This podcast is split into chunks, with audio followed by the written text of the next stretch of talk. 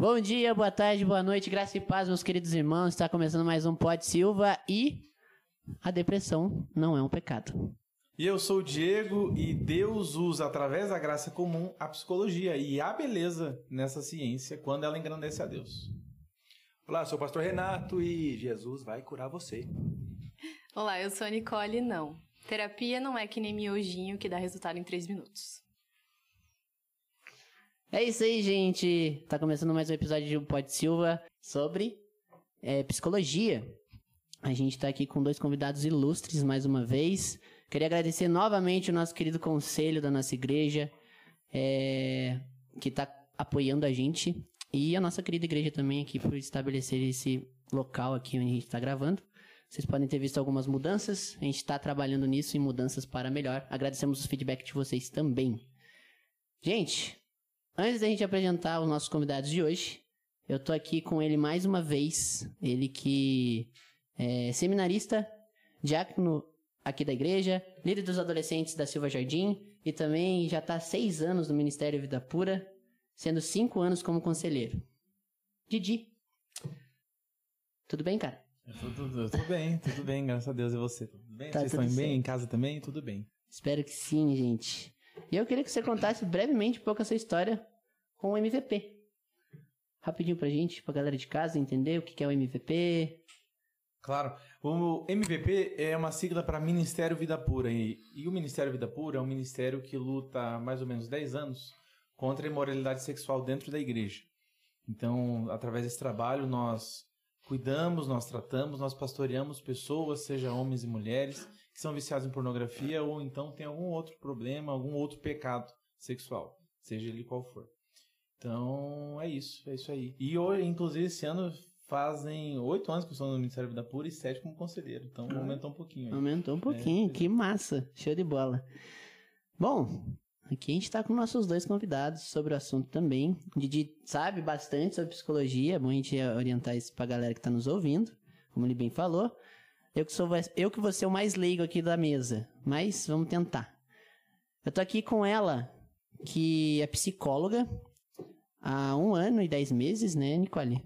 Casada com o Eric Freire, que tá aqui com a gente, escutando também, assistindo, há três meses. Recente. Ele tava escutando há três meses, gente? Não, ele tá Bora. casado com ela há três meses.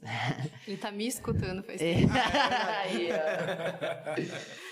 já, faz, já fez parte do NID, Nova Identidade, onde ela ajudava a evangelizar e acolher prostitutas e travestis na nossa querida Curitiba. E a sua grande influência foi seu pai, que numa missão de paz no Haiti, né, Nicole? Uhum. A psicologia ajudou ele psicologicamente e fez ela se interessar na área. Hoje ela está estará um pouco compartilhando a visão mais clínica sobre o assunto pra gente. E seja muito bem-vinda, Nicole. Muito obrigada. Conte um pouco de você aí pra gente. Então, eu sou cristã, acho que primeiro é importante falar que é minha identidade primária, né, ser cristã. Tô na presbiteriana faz 27 anos, então, desde pequenininha. Me converti acho que lá pelos 12, 13 anos, que, né, estar na igreja e conversão são coisas diferentes. Uhum. É, sou psicóloga, tenho especialização em sexualidade também, sou sexóloga, graças a Deus eu venci a pós-graduação. tenho especialização em psicologia analítica também, que é a minha abordagem. E atuo na clínica, atendo adolescentes, adultos, e as demandas são inúmeras, né? Mas depois a gente vai especificar isso, né? Sou casada com o Eric, a gente tá junto, vai fazer nove anos já. E acho que é isso, acho que ó, tem testemunho sobre relacionamento, sobre psicologia, então o tempo todo Deus está na minha vida através de tudo que eu faço, o que é muito legal e é uma honra estar aqui, poder é, ajudar e propagar o evangelho através da minha profissão também. Glória a bom ter Deus. você aqui com a gente. Obrigada. Enriquece demais a mesa você aqui. É sensacional, gente. Tem galera, é isso que a gente falou com o pastor, o pastor Levi, né? A gente tem muita gente na igreja pra falar de muito assunto. E é por isso que o nosso podcast tá tão rico. A gente tá agradecendo muito a todo mundo que tá aceitando e apoiando a gente, que quer falar também. A gente entende que as gravações a gente tá aprendendo, então é uma alegria imensa estar aqui com a Nicole. E do lado dela, o nosso pastor auxiliar, como diz o Paulo, o 02. Ele que tá aqui na Silva Jardim, cuidando dos nossos jovens, E, Adolescentes e crianças. e também. adolescentes e crianças também. A sua esposa cuida dos bebês, né, pastor? Ele que tá também como professor no seminário, na querida Fatesul, que não é mais Fatesul, né, pastor? Agora, Espécie, extensão coletiva. isso, onde ele dá aula de psicologia. Pra quem não sabe, o pastor dá aula de psicologia lá. E ele tá fazendo essa especialização nesta área e também é casado com a Rebeca há quatro anos, né, pastor?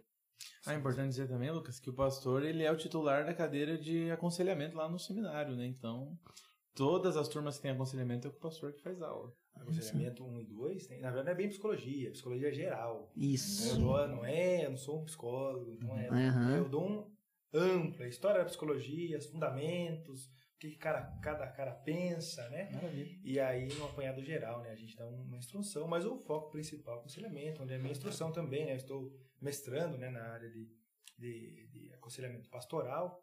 E então a gente está tentando aprender mais alguma coisa, né? Saber, a gente não sabe nada ainda não. que massa. Quanto mais você estuda, você vai entendendo a sua ignorância. né? Com certeza, né, Rev? Com certeza. E o pastor, gente, vai estar aqui passando para quem tá assistindo e ouvindo, ele vai passar a visão pastoral mesmo do assunto, sobre a psicologia, como ele mesmo falou, e a gente tirar um pouco essa esse medo da igreja, né, pastor? De entender que a psicologia é importante sim pro reino de Deus também. Deus cuida da gente psicologicamente também. Então, pastor, brevemente, uma, como que tá sendo sua caminhada aí nesses últimos anos, buscando mais sobre a psicologia, como você tá achando esse, esse mar e também os cons- aconselhamentos que você tem dado com a galera, né? Adolescentes, jovens. E se apresente também, pastor, porque pode ter gente que veja e não conhece o senhor. então também. se apresente Meu também. nome é Renato, sou, sou pastor ordenado desde o- de 2018, né? Mas trabalho já como pastor desde 2016, né? Efetivo no campo. Uhum. Tive já a experiência de chegar em igreja que já pr- praticamente estava acabando, uma outra experiência de uma igreja que já, já tinha todo mundo ido embora. E pela misericórdia de Deus, a gente conseguiu trabalhar e sempre aqui na Silva junto. Então, ajudando aqui o reverendo Levi. E pela misericórdia do Senhor, né, desde 2019, estou aqui né, em tempo integral juntamente com o pastor Levi, né, cuidando aí dos adolescentes, jovens, eh, as crianças, eh, jovens casais, na verdade tudo, né? Por exemplo, os idosos também, a gente leva a Santa Ceia para eles, né? Sim. Os, que não, os que não podem vir à igreja. Então, na verdade, é a igreja toda, né? O senhor é pastor da igreja, né? Não pastor de um pessoal só, é pastor da igreja. Exatamente, né? A- gente tem um um certo rótulo, né? Mas é para especificar, todo mundo pergunta, né? Mas na prática a gente trabalha com a igreja toda, né? Auxiliando, né? O reverendo Levi, né? em todas as coisas que precisam aqui na igreja. Exatamente. Eu tenho Agradeço. 35 anos, casado com a Rebeca, né? já faz 4 anos. Eu casei no último dia que dava para casar antes de, de- da pandemia. É verdade. Eu casei, viajei da Ludemel. Quando a gente estava voltando da Ludemel, eu- foi um caos. E aí, graças a Deus, fechou tudo. A gente ficou recluso. Foi a lua de mel, né? Deus é bom, né? é isso aí, pastor. Muito bom. A gente falou do pastor Levi, agradecer novamente a ele, ele tem apoiado muito isso aqui e a gente é muito grato por ter ele aqui na nossa querida igreja. Agora vamos para os nossos recados do Pod Silva, gente. É, queria avisar que eh, dia 8 de março a gente vai fazer a gravação do episódio 3 com o João Langami, o nosso querido João, da igreja lá do Tarumã. Ele que é vocalista da banda Celeste e com o nosso um dos nossos líderes de louvor, o Rogério Oliveira, aqui da nossa querida Silva Jardim, sobre louvor e adoração, louvando em espírito e verdade. Você não pode perder esse episódio também. Pô, o João fez o louvor com a Celeste do VV, cara, no carnaval. E o Sim, Rogério fez no Silva Camp. olha só. Mais sucesso ainda. Mas, mas eu não vou falar. É querer puxar a sardinha pro seu Baquem. Não. Não, não, não, não, não. Não, mas você perdeu, né, Heavy? Justo. Só sendo Você perdeu, né? Se você não foi no Silva Camp, Foi. mas tem uma boa notícia, né, Heavy? Se você não foi nesse ano, ano que vem você pode ir. Então, fique ligado nas nossas redes sociais aí do MP e da UPA. Primeiro episódio também, gente, tá lá no nosso canal do YouTube, tá nas plataformas digitais com o pastor Levi e o pastor André sobre missão. Dá uma olhada lá, vi que muita gente gostou. Então, não perde essa oportunidade de você aprender um pouquinho mais do que a missão. Não é só é, miss- ser missionário, não é só ir pra fora do país, né, Didi? Como a gente aprendeu lá com os dois. É muito mais que isso. Vai falar de Jesus. Não interessa o campo que você tivesse aqui, se é longe. Exato. É na sua casa que você tem que ser missionário. E também siga a gente no Instagram, TikTok. A gente vai postar alguns cortes também logo logo no nosso YouTube. Nossos meninos aí da equipe vão estar fazendo esses vídeos para nós, então o conteúdo vai ser muito legal. Vai ser o mesmo canal ou vamos fazer um outro canal? A gente ainda não, não se decidiu, mas por enquanto vai ser no Pode Silva mesmo, pra gente fazer movimentar o canal. E, galera, deixa o like, tá? Vi que muita gente não deixou o like. Você tá assistindo o vídeo, deixa o like, é muito importante pra gente que tá querendo engajar o nosso podcast, tá bom? Comenta também, mesmo que você não tenha fala, ah, achei mais ou menos, mas comenta. Exato. Fica mais. E pra você que é aqui da região de Curitiba também, é bom avisar você que todo final de mês, último sábado, às 7 horas, aqui na igreja do, da Silva Jardim, temos o culto dos jovens com esses dois aqui. Hum, a maioria das vezes pregando ali. A gente sabe que a gente tá tentando mudar isso aí, né, pastor? Colocando uma galera nova aí pra pregar nos nossos cultos.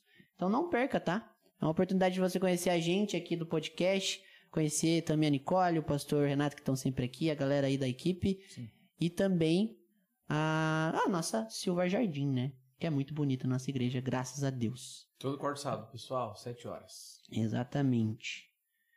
E, bom, é isso. No demais, esses são os avisos do pod, do nossa querida igreja aí, do podcast. E vamos para o nosso assunto agora.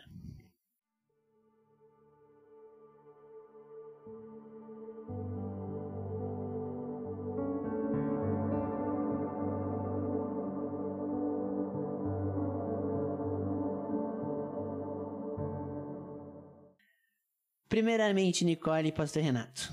A gente, pra galera que tá em casa e pra quem tá assistindo, a gente precisa entender o que é a psicologia, né? Nicole, você é psicóloga, você entende muito bem como que funciona a psicologia, né? Não é todo que você estudou e tá aqui para falar disso. Então diga pra gente como e o que é a psicologia. Uhum. A psicologia é uma ciência que estuda a saúde mental das pessoas, é, atua de diversas formas, tem várias abordagens diferentes. Tem o que todo mundo conhece, que é a psicanálise do Freud, uhum. tem a TCC, que é a cognitiva do Skinner, tem a minha, que é a analítica, que é do, do Jung. Então é isso, a gente trabalha ajudando os indivíduos a se entenderem melhor, né? Muito baseado na identidade e o autoconhecimento. Uhum.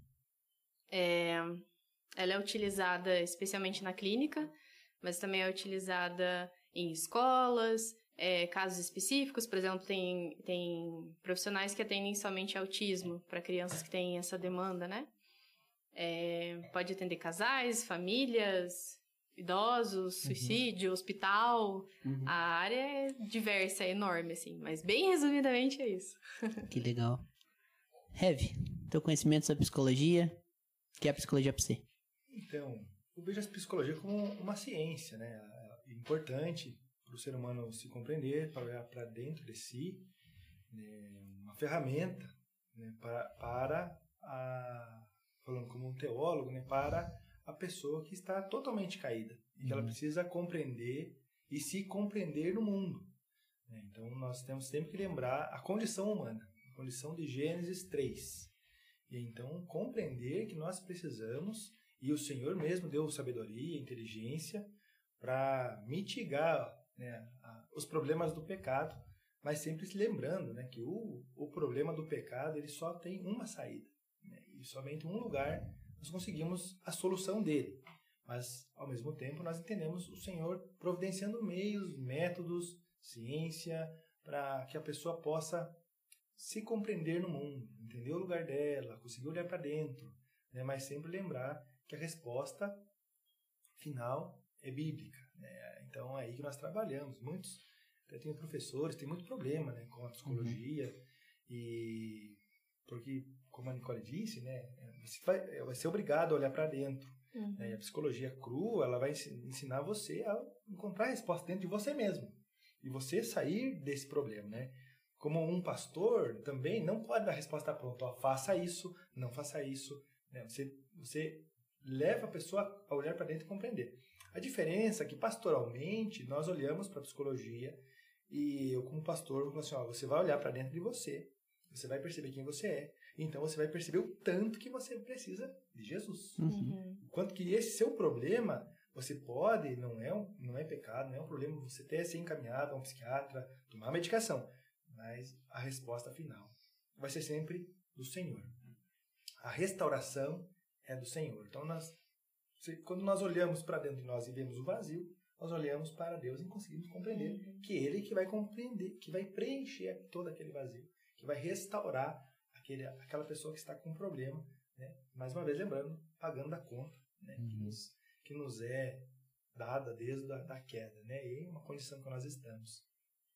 É. Se alguém acaba ouvindo isso de, de uma maneira um pouco distraída ou desatenta ou até desonesta, vai achar que o senhor está defendendo que, na verdade, na psicologia não serve de muita coisa.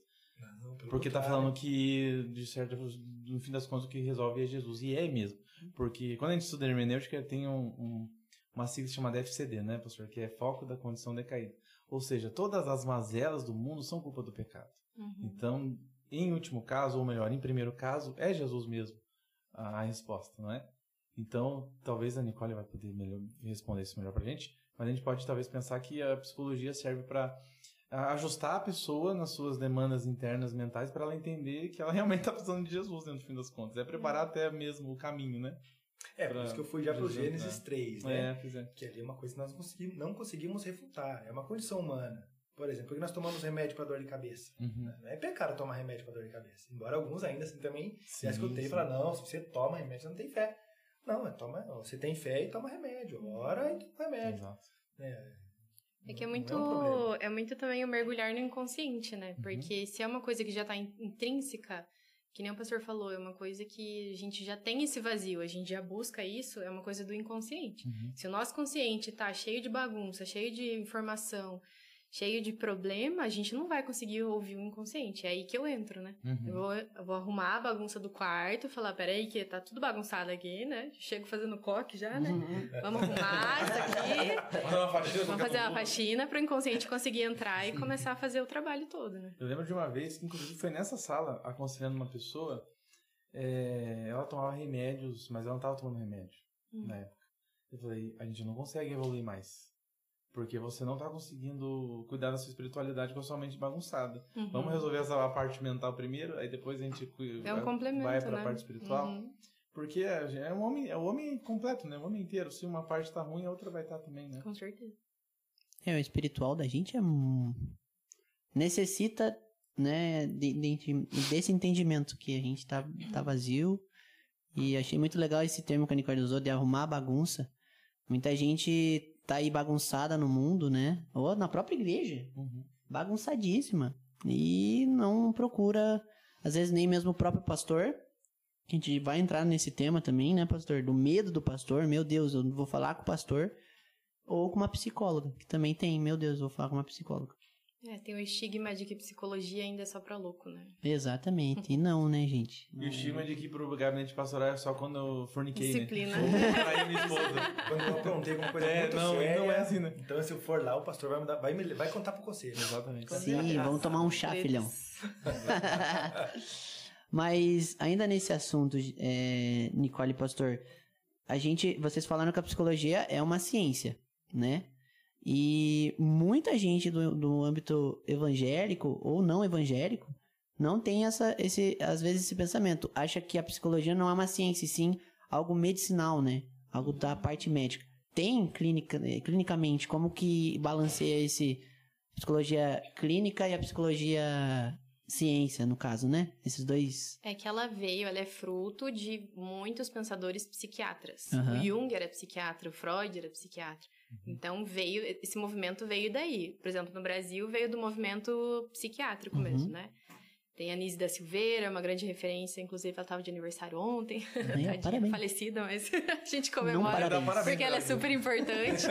Eu mas... dei parabéns pra ela. Desculpa, Mas ela é super importante, mas assim, veio fruto de médicos que começaram a pesquisar. Alquimistas, inclusive, era um termo muito mais é, antigo. Alquimista, é verdade, é. eu lembro da escola. Então, era ela vem daí, é, é alienista também, vem dessa, dessa parte mais dos médicos. Então, a partir deles, a psicologia começou a surgir, que eles começaram a entender que apenas a, a histeria lá das histéricas de Freud, por exemplo. Ah, era só dar medicamento. Não. Uhum. As dores delas. Não sei se vocês conhecem os casos das histéricas Sim. de Freud, mas, tipo, ah, paralisavam uma parte do corpo. Nenhum médico sabia porque não tinha uma razão é, fisiológica, né? E descobri que aquilo era psicológico. Uhum. Então, o corpo literalizava um processo simbólico que o Uhum. paciente não conseguia simbolizar. Então, surgiu a psicologia daí. Uhum. É uma forma de oferecer ao indivíduo como simbolizar o que ele está sentindo. Uhum. Então, por isso que é uma ciência. A gente faz pesquisa normal. Por exemplo, a parte do TCC de Skinner, ele fazia muito teste com ratinho. É polêmico até hoje, inclusive. A galera O brinca... A gente brinca na... Os camundongos. Luiz Amel, desculpa, Luiz Amel. É, Luiz Amel, desculpa aí, mas a Desculpa, galera até Luiz brinca na faculdade, né? Quando que a gente vai mexer com os ratos, né? Uhum. Pra aprender a fazer todo esse mecanismo. Mas ela é muito baseada em evidência, É, o né? Jung usava bastante ratinho, né? Não, o de Skinner. Era o Skinner, Ah, o que Skinner usava. que usava, que usava o cachorro também, né? Usava, isso aí. Teve, teve um aluno do seminário que ele contou que eles tentavam ensinar o rato alguma maneira dele se defender da cobra. Ah. Porque eles sabiam que esses ratinhos depois eram alimentar, era, eles serviam como alimento das cobras lá É. da, da universidade. Então eles defendiam algum jeito pra dar trabalho pra cobra conseguir pegar ele no. E deu certo? Eu não sei, ele só, só sabia a primeira parte, né? A segunda eu não sei como. Ensinaram Thai pros ratos. É. Mas, mas pelo, pelo movimento lá de, de repetição positiva, né? Uhum. Uhum. Então eles, o ratinho fazer algum movimento que se- seria importante para ele se defender, eles, Interessante. eles E o que acontece da, da galera também separar a psicologia da ciência, porque é uma ciência que não é exata. Hum, Tipo, muito do que a gente vai conversar hoje não tem exatidão. Eu não E é posso nova falar também, né? que ah, é tudo igual pra todo mundo. Porque tem a, a frase que todo psicólogo fala, é o quê? Subjetivo. Uhum. Tem a subjetividade. Então é isso que faz o pessoal não achar que é uma ciência exata. Entendi. Bacana, muito legal. Interessante demais. É... Mas isso reflete também no gabinete pastoral. Nenhum caso que a gente atende no, no gabinete é igual. Uhum. É parecido. Você pode até tentar usar a mesma, a mesma técnica ou a mesma, Mesmo o princípio, mesmo né? princípio, Uhum. mas cada pessoa ela vai responder de um jeito. As, Sim. as emoções são diferentes, a forma de ver o problema é diferente. Uhum. É, nós não conseguimos, por exemplo, medir a dor. Uhum. Por exemplo, uma, pergunta- uma pessoa fala assim, estou com dor. E o outro fala, eu também estou com dor. Não vamos conseguir saber a Quem tem profundidade mais dor, né? Uhum. Por exemplo, no hospital, lá, você vai no, no- no- na, na UPA, ele pergunta assim, de, uma, de 0 a 10, quanto que é a tua dor? Uhum. Pra ele tentar entender o que dor você está sofrendo. E mesmo assim, o parâmetro do 10 meu pode não É, ser o mesmo do seu, é. né? Pra, pra mim é 2, pra Nicole é 10. Fala, o doutor morrendo. Uhum. Ele fala assim, você não tá morrendo. É. Exato. É subjetivo mesmo. É porque nós somos completos, né? Nós Sim. somos seres biopsicossociais, então tudo influencia, tudo altera. É bem difícil. Por isso que as nossas profissões são muito complicadas. Boa sorte aí, futuro pastor. É muito complicado.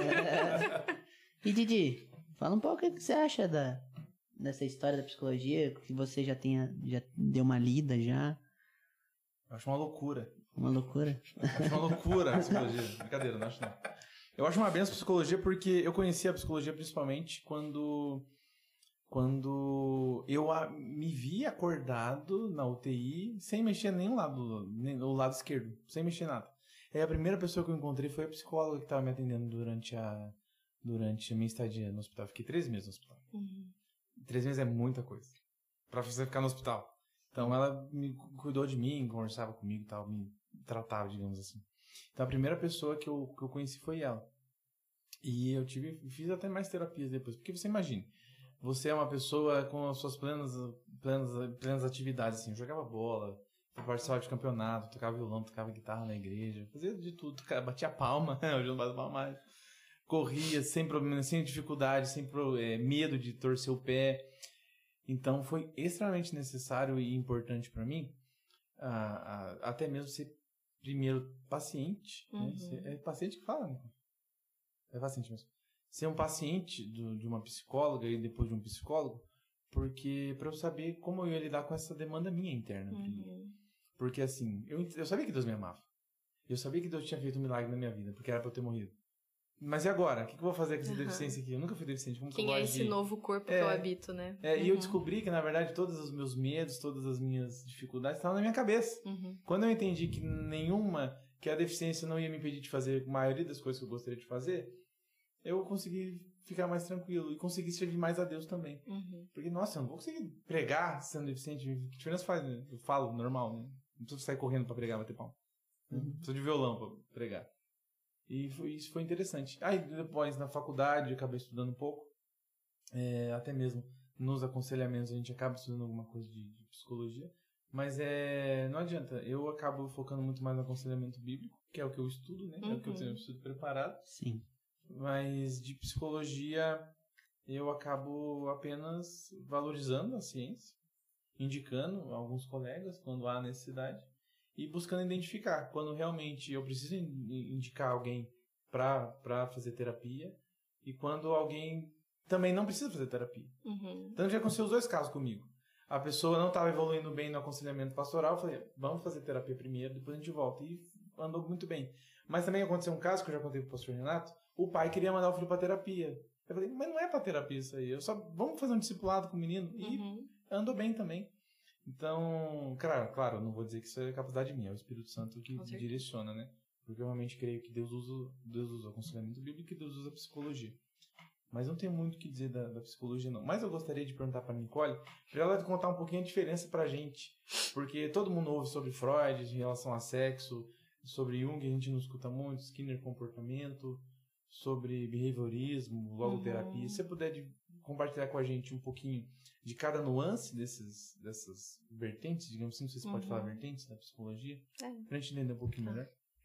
É, elas variam de acordo com a experiência do, do pai dessa, dessa abordagem. Uhum. Por exemplo, o Freud, quando ele fala de sexo, não é o sexo literal que todo mundo pensa. Tem outro significado pra ele. Uhum.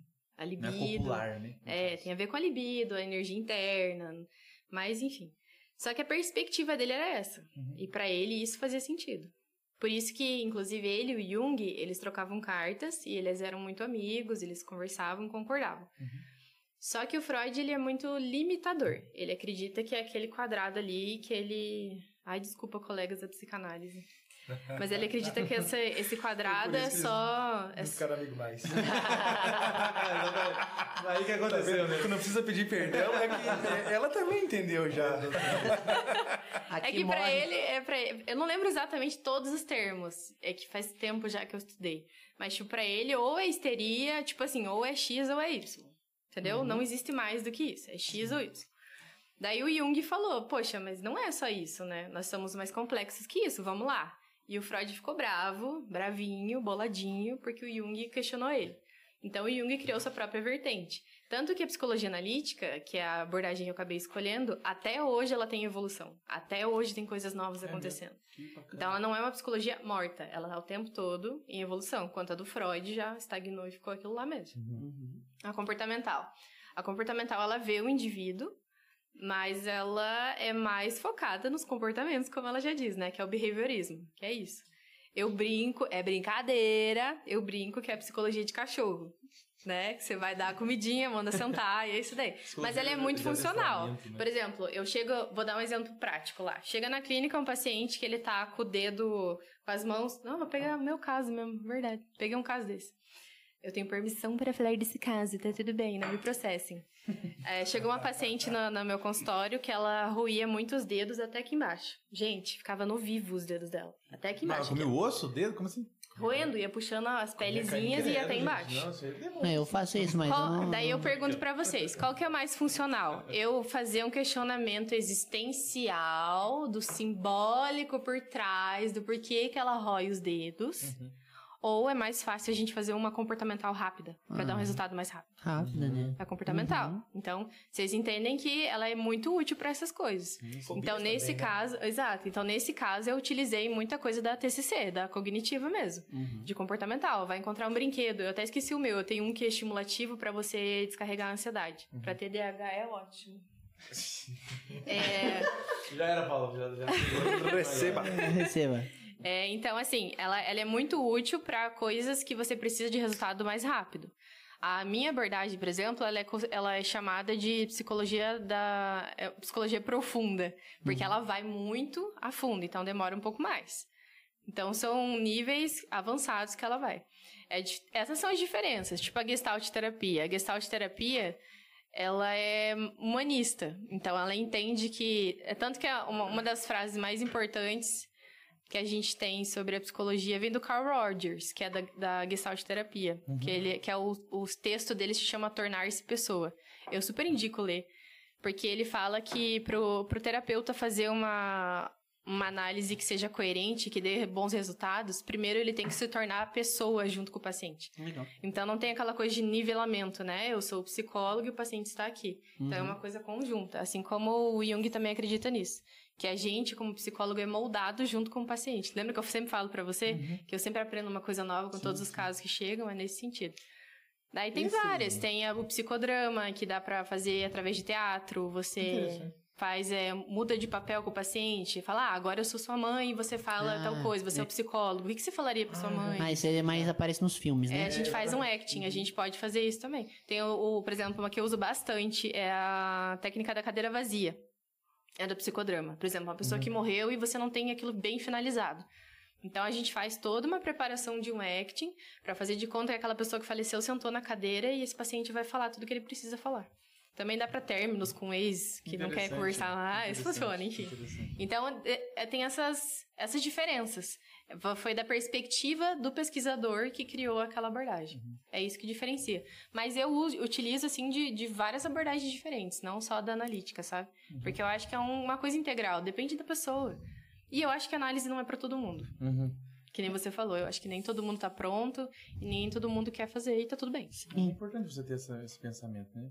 Porque, querendo ou não, existe muito uma, uma, uma crença de que não, todo mundo precisa de terapia. Todo Uhum. mundo precisa fazer, passar por isso, todo mundo, todo mundo. Eu acho que é uma experiência legal. Mas se a pessoa não tá pronta, a pessoa não tem condições, tipo um ultra introvertido. Uhum. Como que o introvertido vai falar na psicoterapia, gente? Não Sim. Quem consegue. não conhece, né? Não consegue. Sim. Tem. Eu tava ouvindo um, um podcast também sobre isso. E aí tinham dois. Tinha tinha um psiquiatra Uhum. e um terapeuta. Uhum. Qual que é a diferença dos dois? Acho que imagino que tem alguma diferença. É que um é médico antes e o outro faz responder, psicologia. Nicole, o, o Carl Rogers é aquele que era judeu e desenvolveu essa, essa daí no campo de concentração ou eu tô viajando? Ah, eu não lembro. Porque tem um que desenvolveu uma tera, uma, uma ah não, acho que não, acho que é, essa- acho que é logoterapia, né? Logoterapia. Acho que é Que o logoterapia. cara aham. fez, no, Sim. desenvolveu. Aham. Esse do judeu. É muito interessante, É né? muito massa. interessante. Pra É maravilhoso logoterapia. Inclusive, muitos pastores fazem na especialização em logoterapia. Sim. É muito bom. Interessante. Ah, e é massa porque ele passou. A gente fala que é a, é a terapia do abraço, é muito fofo. Bacana.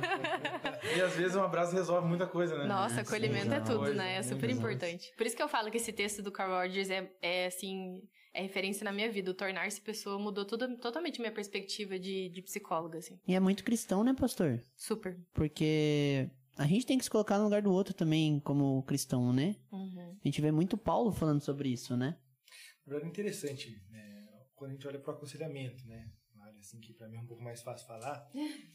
Você precisa olhar para o outro e não ver o outro como inferior a você. É. Você não vê, nossa, que pecador, de novo você está falando isso para mim. Uhum. Não, você fala assim, nossa, eu também sou assim igualzinho você, só que em outra área. Sim.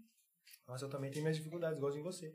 Então essa questão de você olhar para o outro e perceber que você é igual a ele, a diferença é talvez seja o grau de maturidade ou o grau de conseguir lidar com aquele problema, coloca você no seu lugar e faz com que você atenda o outro com amor. É. Com que você perceba a falha do outro e não, e, e- e não dê lugar à soberba. Uhum. Né? Eu acho que isso é, é o que o Luquis perguntou, né? Exatamente sobre isso. É você olhar para o outro como Jesus olhava. Eu estava assistindo aquela série do The Chosen, né? Uhum. E aí, a hora que ele está chamando os discípulos, ele sabia os defeitos de cada um. Ele sabia o que cada um ia aprontar. Sim. Por exemplo, quando chamou Pedro, cara, é sensacional. Ele sabia tudo que Pedro ia fazer. Mas ele vai lá e chama o cara e ele vai andar junto. Mesmo Sim. sabendo Até mesmo Judas, né? quem ele Exatamente, cada um com a sua sabia, função. sim. Judas foi chamado para Judas tinha, um- teve um papel. Esse que é o massa da gente lembrar, né? E, e aí, quando a gente olha o Jesus acolhendo a galera, tendo a paciência, de toda vez explicar a parábola, isso aí devia dar uma canseira nele. Mas ele sentava, acolhia, explicava a parábola, falava o que precisava ser dito, e aí então ensinava seus discípulos, acolhia eles Sim. em amor e continuou avançando no reino. Eu acho que essa é a coisa mais difícil que eu tive que aprender na clínica da psicologia analítica. Todo meu todo colega meu que é, escolheu a psicologia analítica fala disso. Que a gente, a gente percebe que a clínica parece que ela é um negócio vivo, assim. Ela se comporta da forma que ela quer. E só aparece paciente pra gente com demandas que a gente precisa trabalhar no nosso íntimo. Uhum. Gente, é, é batata, assim. Chegou um paciente novo, você fala, ah, esse caso não tem nada a ver comigo e tal. Daqui a pouco tem um negocinho, assim, uma vírgulazinha, que o paciente traz, bate lá fundo, assim. Você fala, nossa, eu tenho que resolver isso na minha vida. Que interessante. Então, a gente percebe que muitas evoluções dos nossos pacientes só acontecem depois que a gente, como psicólogo, se coloca nesse lugar. Uhum. Então, eu até brinco com os meus amigos psicólogos, que eu falo, gente, ser psicólogo é é ser muito crente, porque é uma vida muito sacrificial. Sim. A gente se lasca muito por causa dos pacientes, sabe? Então é é muito legal, assim, essa coisa sincronística que a gente chama na psicologia, mas que a gente chama de cristocidência, né? Muito bom, mas- E é muito legal você abrir essa, não, essa vulnerabilidade, vou dizer, sua, porque isso acontece muito com o pastor, por exemplo, né, pastor Renato? Ah, não, o pastor é o super-homem, ele não passa por dificuldade, ele não passa por problemas. É legal você dizer isso, porque geralmente a gente vai pensar, não, o psicólogo não tem nenhum problema men- mental, não, não tem nenhuma dificuldade de lidar com suas próprias emoções. E tem, né? É um Sim, ser humano. Uhum. E que legal você dizer que muitas vezes o, o- ao tratar alguém você é tratado também. Que também acontece, né? Quantos sermões você prega pra você? pois é, né? A igreja tá ali, mas, mas o primeiro que tá ouvindo é você. Com certeza. Se Você já leu o texto chorando e prega pra você mesmo. Esse é o temor do Senhor, né, pastor? Exatamente. Que Eu, eu tava vendo, o pastor falou do The Chosen, eu mandei pro Didi também. Tem uma cena nesse, nessa nova temporada, um, um pequeno spoiler pra quem não viu. Uhum. Então, dá uma puladinha porque não, não, quer- não gosta de tomar spoiler. Mas é o Tiaguinho. A gente passa a segunda temporada vendo o Tiaguinho ali. Ele tem problema na série, né? Tiago Menor. De nanismo, né? Ele anda mancando e tal. E ele chega até Jesus e fala: Jesus, por que você não me cura? E aí, essa cena não tem na Bíblia. E é isso que eu acho massa da série, porque ela introduz você no, no contexto. E é algo que a gente, a gente depois na, nessa âmbito de série a gente vai chamar de dedo do diretor, né? E ele coloca, tipo, Jesus falando, não, eu, eu te chamei justamente do jeito que você tá, Uhum. desse jeito, pra fazer algo que muita gente vai fazer, né? Então, por mais que você tenha seus defeitos aí, é, muita gente foi curada. Então, olha o tanto de gente que já foi curada e vai ser curada ainda, mas olha o tanto de gente que não é curada e que vai poder falar e curar no meu nome. É pouca gente. Então, é muito interessante isso. Acho que The Chosen traz esse, essa visão muito massa do Jesus. Pensando nisso, é interessante, Humanizado, né? Exatamente. interessante olhar pra Paulo, né? Ele, ele pede três vezes pra pra Deus tirar o espinho da carne dele. E há muitas elucubrações sobre o que é o espinho. A Bíblia não está nem um pouquinho interessada em responder o que é. Né? Mas o que nós vemos ali? A minha, minha graça te basta. Uhum. né? E algumas vezes a gente quer lutar tanto contra o problema e não vê o, o todo, né? Paulo queria muito só resolver aquilo ali. Só queria ficar livre. Sim, Aí Deus vai falar, não, minha, minha graça te basta. sim. Porque eu acho que entra muito no testemunho do Didi, por exemplo, né? Seria muito fácil você ficar a vida inteira pedindo Deus me cura, Deus me cura. Ele pode fazer, né? Sim. Não, eu fiquei Mas- bastante tempo pedindo. Mas foi muito melhor você aceitar isso e ver o que, que Deus tinha por trás Sim. disso, né? Esse movimento, do que ficar só fixado na cura, né? É, depois de um tempo eu consegui entender que, digamos assim, para Deus é muito mais interessante ter um deficiente pregando, no, pregando a palavra, é, tendo essa alegria que eu tenho e tal, digamos assim, sendo um exemplo de superação. Uhum. É muito mais, glorifica muito mais o nome dele do que se eu fosse uma, uma Sim. simples Sim, pessoa que nem o pastor Patrick, braços né? E tal. Exatamente, exatamente. Não é à toa quando Deus fala para Paulo que o poder dele se aperfeiçoa na nossa fraqueza, né? Não é à toa. Uhum. Isso é mano, fantástico, fantástico. Muito legal, gente. A gente tá aprendendo muito com esses dois. A gente tá no primeiro tópico ainda, então tá, tá sensacional esse papo aqui. Muito rico. É... Psicologia é fantástica, gente. Eu, eu gosto muito desse, desse tema. Eu aprendi a gostar também, depois que eu comecei a ter. a falar um pouco com o Diego. Também após o ano passado com o pastor Renato. O pastor Renato foi muito importante na minha vida com aconselhamento. Então, depois eu vou falar um pouco quando a gente for tocar nesse assunto. Mas. É, na visão clínica e na visão pastoral teológica sobre a psicologia, a gente precisa entender qual a visão da igreja sobre a psicologia, né, pastor? Acho que esse é um tema que é bom a gente já falar, a gente já introduziu muito bem a psicologia, o que é a importância dela, mas a igreja tem uma visão não muito legal sobre esse tema, né, pastor? Queria que vocês falassem um pouco. Didi também.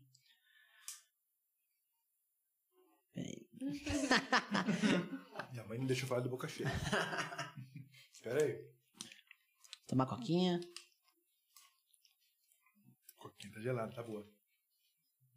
Então, gente, a psicologia, ela é semelhante ao que acontece com a teologia.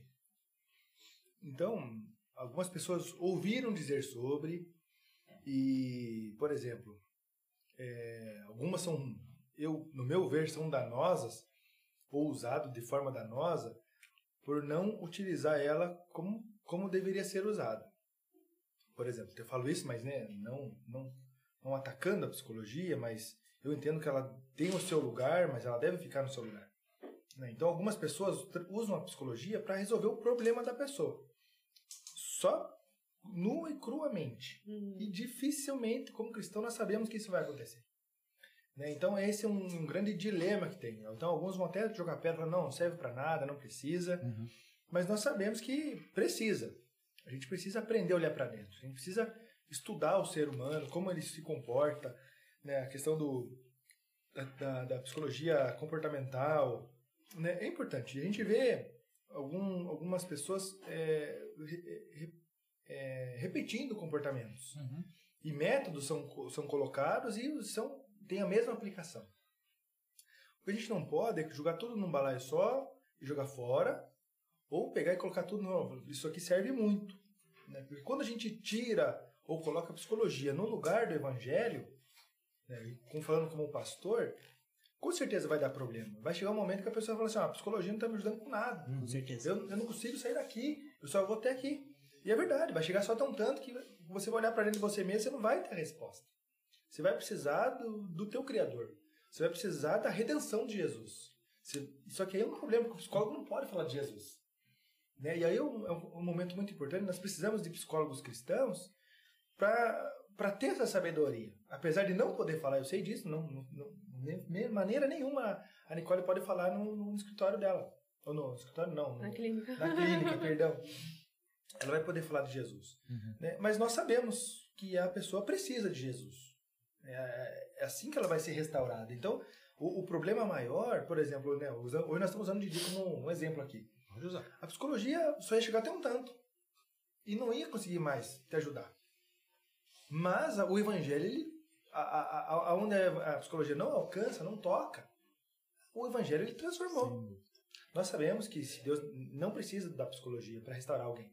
Uhum. Mas nós sabemos que muitas vezes ele usa da mesma maneira com remédio. Sim. Ele precisa, ele, ele escolhe usar o remédio. Uhum. Algumas pessoas não precisam tomar remédio. Então, só que aí tem o problema. Alguns vão demonizar, não, isso daí não é de Deus. Eu ouvi falar assim, não, quem, quem tem depressão é porque não ora e não lê a Bíblia. Eu fiquei pensando, quem fala isso não ora e não lê a Bíblia. Sim. Nós olhamos Elias, pô, o cara queria morrer. Cara, ele fez um negócio sensacional. Ele matou um monte de profeta. Ele enfrentou uma rainha. Cara, ele usou o nome de Deus. né? Eu nem sei se Deus mandou ele cavocar aquele buraco e encher d'água. Mas Mas ele ele fez. cara. Ele Ele fez. e Deus foi lá e tacou fogo no negócio. Uhum. Ele humilhou o Baal. Falou, será que teu Deus tá no banheiro? Mais alto. Grita mais alto. Mas ele não tava te ouvindo. E, cara, ele fica zoando o Baal dos caras. E aí, com toda a certeza, com a firmeza, com a convicção, com a fé no Senhor dele. E aí depois chega a vez dele, ele vai lá, faz, pega fogo, ele mata os caras na espadada. E aí depois ele vai pra uma caverna chorar. Uhum. E ele fala que quer morrer. Do Neida, né? E, Danilo. e- e sabe o que é massa? Deus acolheu ele. Uhum. E Deus falou, tá bom, você vai ficar aí então, beleza, vou mandar um, um corvo aí pra levar comida pra você, água pra você. E Deus cuidou, só que aí tá uma parada massa. Não ficou assim, coitadinho de você, você me serviu e agora eu vou ficar aqui pra sempre, fica aqui, Elias, não precisa mais sair. Chega uma hora Deus falou, filhão, Vamos se mexer. levanta aí. Levanta e come. Você tem trabalho numa cidade que eu vou mandar você, você tem que, você tem que ir pra lá, que eles estão precisando muito de você lá e eu vou usar você lá. Ou seja, Deus dá um trabalho pra ele. Né? Ele não tinha por que acordar de manhã, não tinha por que sair daquela condição, mas Deus falou assim: ó, você vai pra lá. E Deus trata ele no caminho, ele chega lá e Deus usa a vida dele. Sim. Mas nós vemos que teve um momento ali que ele queria morrer, Uhum. depressão profunda. Sim, E não teve um psicólogo pra atender ele. com certeza. Mas teve o senhor da psicologia. Teve sim, né? O Senhor Ô, dos Senhores. Tem um livro, né? Jesus, o maior psicólogo da história. Deus, o Deus Todo-Poderoso estava lá. É. Cara, isso mostra a fragilidade humana. Quantas vezes nós estamos brilhando assim, ó, estamos voando, igualzinho ele. E de repente, do nada, assim, não, porque eu tenho medo, que vão. É igual ele. Cara, ele matou uma galera. Ele tava com medo de uma. Uhum. Jezabel, não, a Jezabel vai se levantar, eu vou morrer. O cara, você matou uma galera na espada. Zoou os caras na frente Né? Você. Uhum. você debochou da fé deles. E aí depois ele. E a gente age igualzinho. E Deus não esconde o, o defeito e o problema de nenhum dos discípulos. Nenhum. De Nenhum. nenhum dos servos dele. Porque nós somos iguaizinhos a eles. Nós temos a capacidade de pecar igual. Sim. né? Só não fazemos igual o Judas porque Jesus tem misericórdia de nós. A gente fazia. Fazia. Fazia também. Então, aí a gente vê que a psicologia, ela, não é um, o, o problema. O problema é onde ela é colocada. Algumas vezes ela é colocada como um Deus. Aí vira idolatria, a pessoa fica Uhum. idolatrando e, e também não é lugar. Não, mas também não subestima. não. É, é, um- é uma ciência. Você precisa olhar para dentro, você precisa entender. É claro, cada coisa no seu lugar. A psicologia ela vai atender o teu tanto. E aí então você vai chegar com resposta bíblica. Uhum. Você vai chegar com o poder do evangelho. É que a psicologia não é um agente, né? Ela é uma ciência que depende de alguém para usá-la, né? Ela não é viva, né? Sozinha, né? Isso que o pessoal não entende, não faz essa separação, né? Exatamente. Acho que é tudo a mesma coisa, todo mundo é ruim. E querendo ou não, como tudo que depende de pessoas, a boa teologia, a má teologia, a boa psicologia. exato, a má exato. Porque tem a psicologia. subjetividade, né? Que é o que a gente Exatamente. tava falando. Exatamente. E você, Nicole, como você tá vendo isso dentro da igreja? Porque você tá aí, como a gente viu, um ano e dez, né? Uhum. Meses já como psicóloga. Como foi pra galera da igreja aceitar ou não teve, a galera apoiou? É, isso fala bastante do da, que eu contei lá no Silva Talk, né? Isso. Quando eu comecei a escolher a psicologia, o que eu ouvi muito na igreja foi: você vai largar Deus, você vai largar a igreja, você vai ficar doidona, você vai fumar maconha, não vai dar certo isso, você não entendeu ainda o que é o evangelho. E eu falava: gente, mas eu oro e tudo aponta que vai dar certo. Aí eu comecei a orar sozinha, né? Falei, Deus, se for da tua vontade mesmo, o senhor vai abrir as portas. E batata, né? Ele arregaçou as portas, ele não abriu, né? E eu orava muito, muito sobre os meus colegas de sala, porque eu tinha medo dessa perseguição que a galera falava. Uhum. E ali, todo, por toda a minha faculdade, cinco anos, assim, foi Deus puríssimo em todas as matérias. Às vezes eu tava trabalhando coisas internas comigo é, em aconselhamento pastoral e vinha um professor e falava exatamente aquilo que eu precisava ouvir, né? Então, é o que a gente fala, não dá pra limitar o poder de Deus, né? Exatamente. Mas assim, ah, hoje eu ainda enxergo uma galera meio receosa dentro da igreja. Uhum. Mas eu não acho que é o preconceito com a psicologia. Eu acho que o buraco é mais embaixo. Hum. Porque tem muito cristão que gosta de bancar uma performance. Ai, polêmica, mas eu vou falar. Uhum. Gosta de bancar performance e não gosta de se aprofundar em si e olhar para os seus próprios erros. Uhum. E psicólogo faz isso, a gente joga na cara, né? Uhum. Porque é exatamente isso. A gente vai pegar um espelho e falar: você tá vendo aqui os defeitos? Vamos resolver? Então é muito mais projeção do eu acho. Eu prefiro demonizar o psicólogo do que admitir que tem um erro grotesco aqui dentro de Sim. mim e eu não quero lidar com isso. Então é mais fácil se afastar, entende? Sim. Eu vejo dessa forma. Eu acho que é muito comportamento defensivo, baseado no. Tipo, eu fico muito pensando assim, mas o que, que tem aí que você tá com tanto medo de chegar no psicólogo, sabe? Interessante Uhum. bom. Mas né? também tem o pessoal que tem preconceito, que pensa que é só pra doido, só pra é, jovens que são super vulneráveis hoje em dia. Aham. Tem Só muito Nutella, isso, né? né? Só É, os. Nutellas, Os exato. Nutellas. Sensacional, gente. Depois de ter aprendido o que é psicologia e agora entendendo um pouco a visão da igreja sobre ela, é... entender o que indaga ela, e eu acredito nisso, e o pessoal, pra gente entender com o pessoal de casa, é... que vai estar se perguntando é onde a Bíblia está defendendo a psicologia. O pastor citei Is- Isaías, né? A gente citou um pouco de de Eli- Elias, isso, Elias. Aí a gente cita também Paulo, um pouquinho de Paulo, os discípulos, muito por isso. Mas a gente entende que não é bem assim que o pastor deve ser é, olhado, né? O pastor não é só focado na, no âmbito de aconselhamento, né, Rev? É muito mais amplo no que isso, né? Tem a pregação, tem todo o processo de introduzir a palavra pro povo. É, coisa que a gente falou que Elias mesmo fez, né? né? Por mais que ele tenha é, levado a, o que ele fez ali de, de, de eu vou usar o termo zoar o deus Baal, mas ele ele pregou a palavra de Deus ali pro povo dele, né? Sim. Mostrou, ó, esse é meu Deus, Ele ganha do seu e a galera que tá olhando aqui, que é do meu povo, entendam que esse é o seu Deus. Uhum. Mas. É... Tem mais respaldo bíblico pra isso, pastor? A gente pode pegar mais temas bíblicos e dizer. Você falou de Gênesis. Acho que dá pra gente falar um pouco mais de Gênesis, porque a galera que tá em casa às vezes ouviu a Gênesis 3, aí foi lá na Bíblia, pesquisou a Gênesis 3, leu e falou, ué, não tô entendendo o que, que o Rev quis dizer. É, quando eu cito Gênesis 3, é questão da queda. Uhum. Então, quando caiu, caiu o homem como um todo. Uhum. né? Então, o castigo ali foi no homem todo. Quando eu falo homem, é homem e mulher, né? É, então, a partir dali, nós estamos vulneráveis a toda a condição. né? Então, nós estamos vulneráveis ao meio ambiente, nós estamos vulneráveis às doenças, à dor. né? Por exemplo, quando Jesus ele vem prometendo a salvação né, e, e explicando que a salvação é a partir dele, o novo céu e a nova terra é o lugar que não vai ter esse problema. Não há mais dor, não há mais pranto, não há mais o ranger de dentes. Né? E o inferno é o lugar oposto, onde não tem a presença de Deus, e ali então haverá choro e ranger de dentes e o fedor de enxofre para o resto da vida. Sim. E quando nós entendemos isso, nós então olhamos para o humano e entendemos é, um, um dos pontos do, do calvinismo, a total depravação. Sim. A total depravação, ela derrubou o ser humano como um todo. Então nós estamos totalmente caídos, somos totalmente corruptos nos nossos pecados. Mas não estou falando que, por exemplo, é, buscar um aconselhamento, um, buscar um acompanhamento psicológico é pecado. Mas a gente precisa por conta do pecado. né? Então o pecado ele nos arrebentou de uma forma que nós não conseguimos nos ver mais como nós somos. Nós não conseguimos ver Deus como Ele é. Sim. Então nós temos uma visão, a teologia fala isso, nós temos uma visão embaçada de Deus. E por meio da revelação é que nós conseguimos compreender. Então, olhando assim biblicamente, nós não temos um texto que vai defender a psicologia, né? mas nós temos textos que vão falar sobre a soberania de Deus.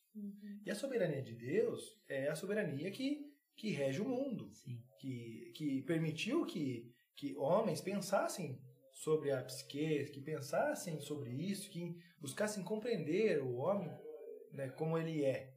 E aí então, é por isso que eu digo, a gente usa isso como uma ferramenta. Né? A gente olha isso e não, não, não, não despreza, embora alguns vão desprezar mesmo. Alguns vão desprezar porque não conhece, alguns vão desprezar porque tiveram más experiências, Aham. né? E isso é mais ou menos semelhante aos pastores. Tem gente que odeia pastor. O cara nu- nem, nunca conheceu um pastor. Mas pelo que ele já ouviu falar de pastor, por aquilo que ele já é, viu pessoas contando, então ele odeia. Sim. Só não gosta. Sem motivo. Da mesma, da mesma forma, por exemplo, a psicologia, o pessoal tem um pouco de medo, porque como a Nicole falou, é uma área muito ampla. Então tem muitas formas de, de tratamento. Então, há, há- há algum, alguns modos eles geram um pouco de preocupação, um pouco de medo. Alguns modos vão até contra até o que a gente pensa como fé. Uhum. Mas são modos. Então a gente não deve jogar a criança junto com a água suja. Né, Mas quando nós olhamos para ela como uma ferramenta de assim e acreditar que quando o Senhor regenera, ele restaura, ele pode restaurar também a psicologia. Quando nós temos os cristãos trabalhando lá né, com uma boa teologia, é uma forma de restaurar a psicologia também, dela ser Com bem empregada. certeza. Por exemplo, com os meninos lá nas, nas aulas de aconselhamento, o aconselhamento ele necessariamente precisa de uma boa teologia. Se o aconselhamento não tiver uma boa teologia, ele vai ser um péssimo aconselhamento. Sim. Porque você vai ensinar totalmente errado, você vai direcionar a pessoa de forma errada, você vai induzir a ela a pensamentos errados. Mas quando você tem uma boa teologia, você tem uma grande chance de conseguir que aquela pessoa consiga sair da condição onde ela está. Uhum. Mas não é mesmo assim, não é uma certeza. Como psicólogo não consegue ter uma certeza que a pessoa vai É, não restaurar, tem garantia. né? que ela vai conseguir. Não tem de garantia nenhuma, nós não, não, não- não sabemos, né? cada um é diferente. Mas nós sabemos que há uma chance. Né? Então, assim, quando nós olhamos para esse assunto, nós vamos ver pessoas que vão odiar mesmo, pessoas que estão tentando entender Uhum. e pessoas que vão olhar e falar, não, ela é importante, ela tem o seu lugar. O que nós não podemos fazer é colocar a psicologia no lugar de Deus. Como cristãos que somos, nós vamos entender, não, ela, ela é importante, ela precisa, ela tem o lugar dela, mas ela não é a resposta final, ela não é a saída final. mas ainda assim ela é muito importante. Sim. Precisa ser utilizada, né? Mas como o Didi falou, tem casos que precisa, tem casos que não. O que difere é o, o problema é algumas vezes não precisa e é enfiado goela abaixo, aí não, não consegue resultado nenhum, aí detona. Né? Ou então usa é, métodos, a pessoa, não tem, a pessoa não tem conhecimento nenhum. E aí usa métodos que são contra assim, aquilo que a pessoa crê, e aí ela bota aquilo no balaio também, falando, isso daqui também não presta. Uhum. Né? Exatamente. Então, é, é um, um negócio muito crítico, assim, por isso que eu assemelho a teologia, porque nós temos teologia boa e nós temos, temos teologia ruim. Então nós temos teólogos que vão ensinar um negócio grosseiro. Você vê a internet, você fica abismado. Você vê caras que já escreveram grandes livros que hoje estão falando absurdos. Sim. E aí você olha para esse cara e fala, isso aqui quer ser teólogo? Não, uhum. teólogo nem presta. Não, presta atenção no que ele está falando. Vê aonde vai chegar isso. Está levando aos pés de Cristo ou está afastando dos pés de Cristo? Né? Aí está a diferença. Tem um versículo que eu, eu desde que eu estava na faculdade, eu fiquei pensando sobre ele quando Davi tá falando que enquanto ele não confessou os pecados dele, ele sente muita dor corporal, né? Sim. Eu penso muito nessa parte do simbólico. Porque o paciente vem com essa demanda. Pô, tô com uma dor na coluna. Uhum. Não, nada explica, nenhum exame dá nada, nenhum médico fala nada. E daí a gente começa a simbolizar aquela dor. O que é dor na coluna? Uhum. Sobrepeso, sobrecarga. Hum, vamos pesquisar aqui. E daí quando a gente simboliza o que tá acontecendo, pum, a dor some. Então eu penso muito nessa passagem de Davi como isso, sabe? Enquanto ele não falou, não simbolizou o que ele estava sentindo, o corpo inteiro doía. Uma dor psicossomática, né? Ele tinha Com que certeza. confessar o uhum. pecado. Né? Confessar, Senhor, tá aqui, o meu problema é esse. Exato. Fala, chamar pelo nome. Senão tava envelhecendo Tem que os simbolizar, dele, né? Porque senão não rola. Eu acho que Davi é um bom respaldo, né? A gente vê a história dele depois que ele faz o que faz com Urias e com a Batseba, né? Que pra muita gente, a gente sabe que ele estuprou a Batseba, né? Muita gente se assusta um pouco quando a gente fala isso, né? É, pode ser uma, uma, pode, é uma das, possibilidade. das é possibilidades. É uma das teorias. Mas pode ser que não só, só quis também. É, né? também. Mas a gente sabe que na época o rei era. Se não aceitasse ir até, até o rei, tinha perigo de morte, né? Mas a gente vê depois o que o, o, o sentimento de Davi e o que a vida de Davi se torna depois desse pecado tão feio que ele comete, né? Porque depois a galera vai ler ali no segundo Samuel 10, mais pra frente ali 10, no 12, 13, uhum. quando o seu filho, o filho dele se rebela contra o pai e ele e Absalão e ele tem que fugir da de Israel e tudo mais. E ele entende, eu acho que é isso que é massa, que nem você falou a dor dele. Eu acho que ali ele entende que ele não precisa mais guardar para si, mas ele leva a Deus. Então, de novo, The Chosen também, mais umas, umas partes lá. Antes deles irem em, em duplas, Jesus mandar ele para as duplas, ele cita um salmo de Davi, uhum. quando ele ainda estava com o Absalão. É o Salmo 31, eu acho. E, e fala muito disso. De... E muitos dos comportamentos dele fazem sentido se você olhar a forma que ele era tratado em casa, né? Uhum. Exatamente. Ai, era excluído, isso e aquilo. Daí ele pegou poder. Nossa, mimadíssimo. É uhum. Gente, tem uns salmos dele que eu falo, até brinquei com o Didi e falei, mimadíssimo. Total, né? Ai, Jesus, eu tô dodói aqui, me salva, né? Então, tipo, explica, explica bastante. Eu acho legal usar a psicologia para explicar muitas coisas da Bíblia, assim. Eu acho bem bacana Sim. analisar. Ah, tem outro mimado que a gente tem na Bíblia, é José, do Egito. Super. José devia ser muito chato. Nossa, ele devia ser insuportável, cara. José devia ser muito chato. Ele devia ser muito Super, chato. Né? Super pai. Mas é legal o jeito que Deus trata ele, porque como a gente falou, não tem psicologia, né? a gente não vê psicólogos na Bíblia, né? Uhum. Então Deus tem que agir de alguma forma para tratar esses personagens e ele trata da melhor forma, que é ensinando, né? Uhum. E aí a gente vai ver ele sendo preso lá e tal, e é ali que ele se converte, que ele entende o poder de Deus e tudo mais. E eu acho que isso é a psicologia hoje, né? É, que nem o pastor falou, claro, tem que colocar no seu lugar, mas acho que ela faz. Deus usa os psicólogos para tratar essas pessoas que ainda não têm um sentido de vida, para entender, pô, eu tenho um sentido de vida, eu tenho um lugar, eu tenho algo para fazer, eu tenho uma missão, como a gente estava falando no, no, último podcast. E mas para onde que eu vou? E aí a pessoa vai procurar quem? Vai procurar o pastor, né? Uhum. Muitas das vezes. E vice-versa. Às vezes o pastor vai falar, ó, você tem que tratar isso aí melhor. Ele vai tratar onde? Com a psicóloga. E você de casa, você que escolhe então. você quer ser tratado por, por Deus através de um psicólogo ou através de ser preso, ser escravo? Você que escolhe. Aproveita que tá um pouquinho mais tranquilo pra ser tratado por Deus agora, né? Tem, É isso aí. Nicole aí, ó, tem gente, tem gente boa, tem psicólogo bom aí, pra cuidar Tem mesmo, tem mesmo. Bom, muito bom, gente. É...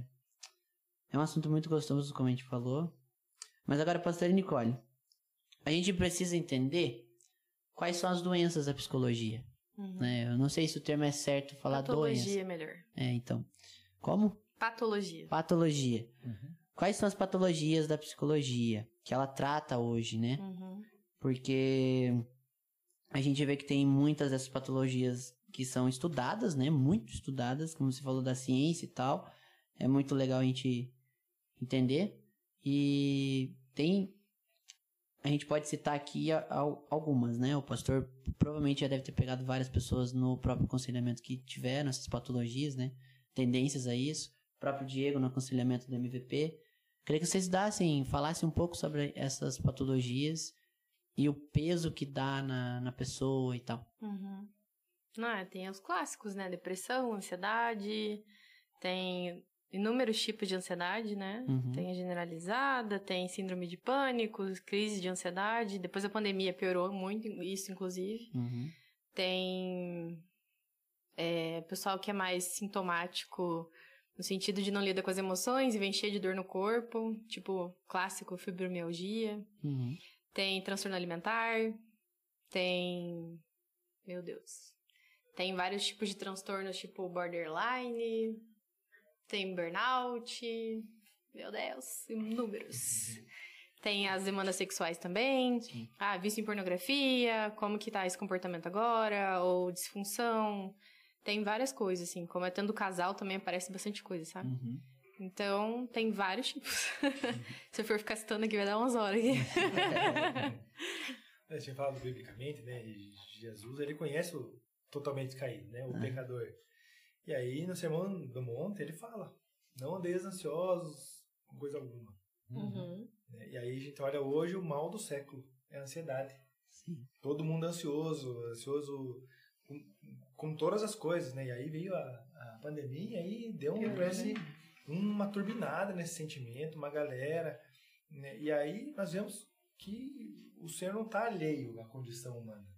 É, e, e aí nós vemos que a Bíblia ela tem resposta para todas as demandas. Sim. A Bíblia ela, ela corrige todos os pecados, ela corrige ah, os, todos os comportamentos, né, os pensamentos. É, O Senhor ele conhece. Então é a- aí que vem a, a parte massa assim. né? A, a Bíblia não é uma teoria, não é uma sugestão. Quando nós começamos a conversar de personagens bíblicos, da forma como Jesus tratava seus discípulos, é, por exemplo, se ele falou não andar ansioso naquele dia, é porque tinha muita gente ansiosa lá naquele dia. Com certeza. Então, a ansiedade não é um problema hoje. A ansiedade é um problema que vem lá desde o do primeiro Só uma, uma leve. Não, não é correção, assim, eu acho que é uma coisa pra aprender. Não é nem ansiedade, depois eu vou explicar isso. É o Uhum. transtorno da ansiedade. Porque a ansiedade é uma coisa natural, todos nós temos, sabe? Uhum. Ela. Ah, não, eu não vou dar spoiler da pergunta que você vai fazer depois. Mas é, o, cer- o termo certo seria ah, o transtorno da ansiedade, que é uma ansiedade desregulada, né? Uhum. É um problema com ela, né? Uhum. Só isso. Interessante. Não, isso é massa. E, e Jesus olhou para aquela galera que estava lá ouvindo e ele falou. E o cara que estava escrevendo falou: Isso aqui vai servir mais para frente. Alguém vai precisar ler isso daqui. Vai da sabedoria, né? Nossa, isso é, isso é fantástico. Super sabedoria. uhum. É fantástico. É, a gente falou então quais são as, as mais vistas hoje e tal. Ah, vamos pro primeiro, Tá. que eu acho que é mais, mais necessário a gente falar, que eu acho que é o mal do século, que eu vejo isso desde a... A gente vê que a gente tem um mês amarelo aí, né? É, que é a depressão. Uhum. Então, como que funciona clinicamente a depressão, né? Porque ela, como que ela afeta a nossa cabeça, o dia a dia? O pastor também, a gente sabe que teve, como a gente falou, personagens que tiveram depressão, né? E aí eu queria saber como lidar com a depressão dentro da igreja também, pastor, porque ah, como, a gente, como eu falei no começo aqui, não é pecado, é, é, é como a gente fala, é o Fruto res- do fruto do pecado, pecado, mas ele não é um pecado É Uhum. consequência. a consequência do pecado. Então, a igreja às vezes vai ver alguém com depressão e vai julgar, vai falar, meu Deus, esse cara tá endemoniado. Mas não é bem assim, né? Então, clinicamente e na, teologicamente, né? Não, Entra... Porque a gente tem muito pastor com depressão também. Sim, Com não é à certeza. toa o número de O índice de pastores se matando aumentar aumentou. absurdamente. Aham. né? Não é à É toa isso. absurdo. sim. Então, a, a depressão, ela entra mais naquela condição que eu falei pra vocês antes, que é muito difícil de definir, porque ela é subjetiva também. Tem pessoas, por exemplo, a gente conhece, tem um amigo nosso que ele tem depressão porque lá no passado ele utilizou muitas drogas. Uhum. Então, o que acontece? O neurotransmissor não consegue chegar pro receptor e aquela coisa fica perdida. Então, Uhum. não tem dopamina no cérebro. Então, ele tem que repor isso com remédio. Um abraço aí pro Cleiton. Não, brincadeira. Ah, é, tem casos que é emocional, tem casos que é falta de vitamina, uma coisa leva a outra, mas não é, nunca é uma coisa só. Porque é aquilo que eu já falei, nós somos seres biopsicossociais, então nós somos completos. Então, varia de pessoa para pessoa a causa e a forma que ela se manifesta também. Tem gente que tem depressão e não parece. Sim. Tem uma vida normal, tá tranquilo, ele lida com aquilo e tá tudo bem. Mas tem gente, por exemplo, que fica seis meses enfornado dentro de um quarto, não consegue tomar banho, não consegue se mexer. Então, os sintomas variam de pessoa para pessoa e dependendo do histórico e como que aquilo se desenvolveu, né? Então, é bem difícil de definir assim de uma forma só, sabe? Aham. Mas é uma patologia que é muito difícil. Ela é identificada através de avaliação, não é tão simples assim, né? Que o pessoal acha que é assim, né? Arrodo, né? Ah, você tá triste. Que nem eu sempre falo, é, estar deprimido é diferente de você ter depressão. Uhum. E tem a depressão maior, que é pior ainda. Uhum. É uma evolução, Existe assim. uma depressão normal? Você diz que você tá só... Tipo de É, demônio. deprimido. Acordou com todos os hormônios pra baixo? Isso. assim? E às vezes, assim, tem até isso, tem essa diferença também. Você tá deprimido ou você tá introvertido? Hum, Tem diferença. Aham. é verdade. Porque às vezes você só tá com a energia pra dentro, você quer ficar quietinho. Por exemplo, mulheres na TPM. Tem uns dois dias ali que a gente só quer ficar deitado sem falar Certo. com ninguém. Chorando. Ah, por que você tá chorando? Não chocolate. sei, meu corpo quer ficar quietinho. Aham. Então isso é introversão, estar deprimido por alguns dias. A depressão, na, lá se você for ler o DSM, que é o nosso livro de, de todas as patologias catalogadas, enorme inclusive, é, ele diz lá que tem que ter um tempo hábil de, de que você tá com aqueles sintomas para poder diagnosticar. Hum. Não é assim, tiver tipo bipolaridade. A galera acha que bipolaridade é quinta-feira eu tô de um jeito, sexta-feira eu tô de outro. Então eu tenho bipo- bipolaridade. Ah, mal sabem eles, gente, que às vezes dura dois meses uma mania. Dois meses, super ansioso, super ativo, nananana, dá dois meses, muda, o paciente fica deprimido. E isso é bipolaridade, é muito pior. Então é bem amplo, assim, sabe? É difícil categorizar de uma forma só. Então, Você falou que você falou do ser humano ser biopsicossocial. Essa é uma definição da OMS, não é? É, porque essa é a nova definição de saúde, né? E seria interessante, saúde na integral, verdade, se fosse biopsicossocial e espiritual, né? Na verdade. É que daí no não, psico. Não tem abordagens que não incluem isso, né? Uhum. É que tem muitas abordagens que valorizam muito a fé, né? A valor- É tipo Jung. O Jung acha que é espiritualidade, super né? importante a pessoa ter um, acreditar em algo maior, algo mais profundo. Ah, Ele disse muito aí, sobre pessoal. isso. E o Freud não. Freud é chola. O. Freud, o Freud só quer saber de orifícios. Freud é complicado. pastor, e pro pastor, que nem a gente falou da igreja, né? Como o pastor lida com uma pessoa chegando pra ele e você começa a ver, tem indícios, como a Nicole falou, de depressão? Então, é é bem complexo, né? Para um psicólogo é difícil compreender a, né, num espaço curto. E, geralmente, com, com pastor, o pessoal não demora muito. Né? No aconselhamento pastoral, a pessoa já chega com o diagnóstico, geralmente. Uhum. Então, nós não, nem podemos diagnosticar, né? Claro, depois do acompanhamento, durante um bom tempo com a pessoa, você consegue ver que não tem, que não está tudo bem. Mas, por exemplo, numa conversa só, de maneira nenhuma, Sim. né? Então, Nem é prudente fazer isso, não, né? Claro. nem deve.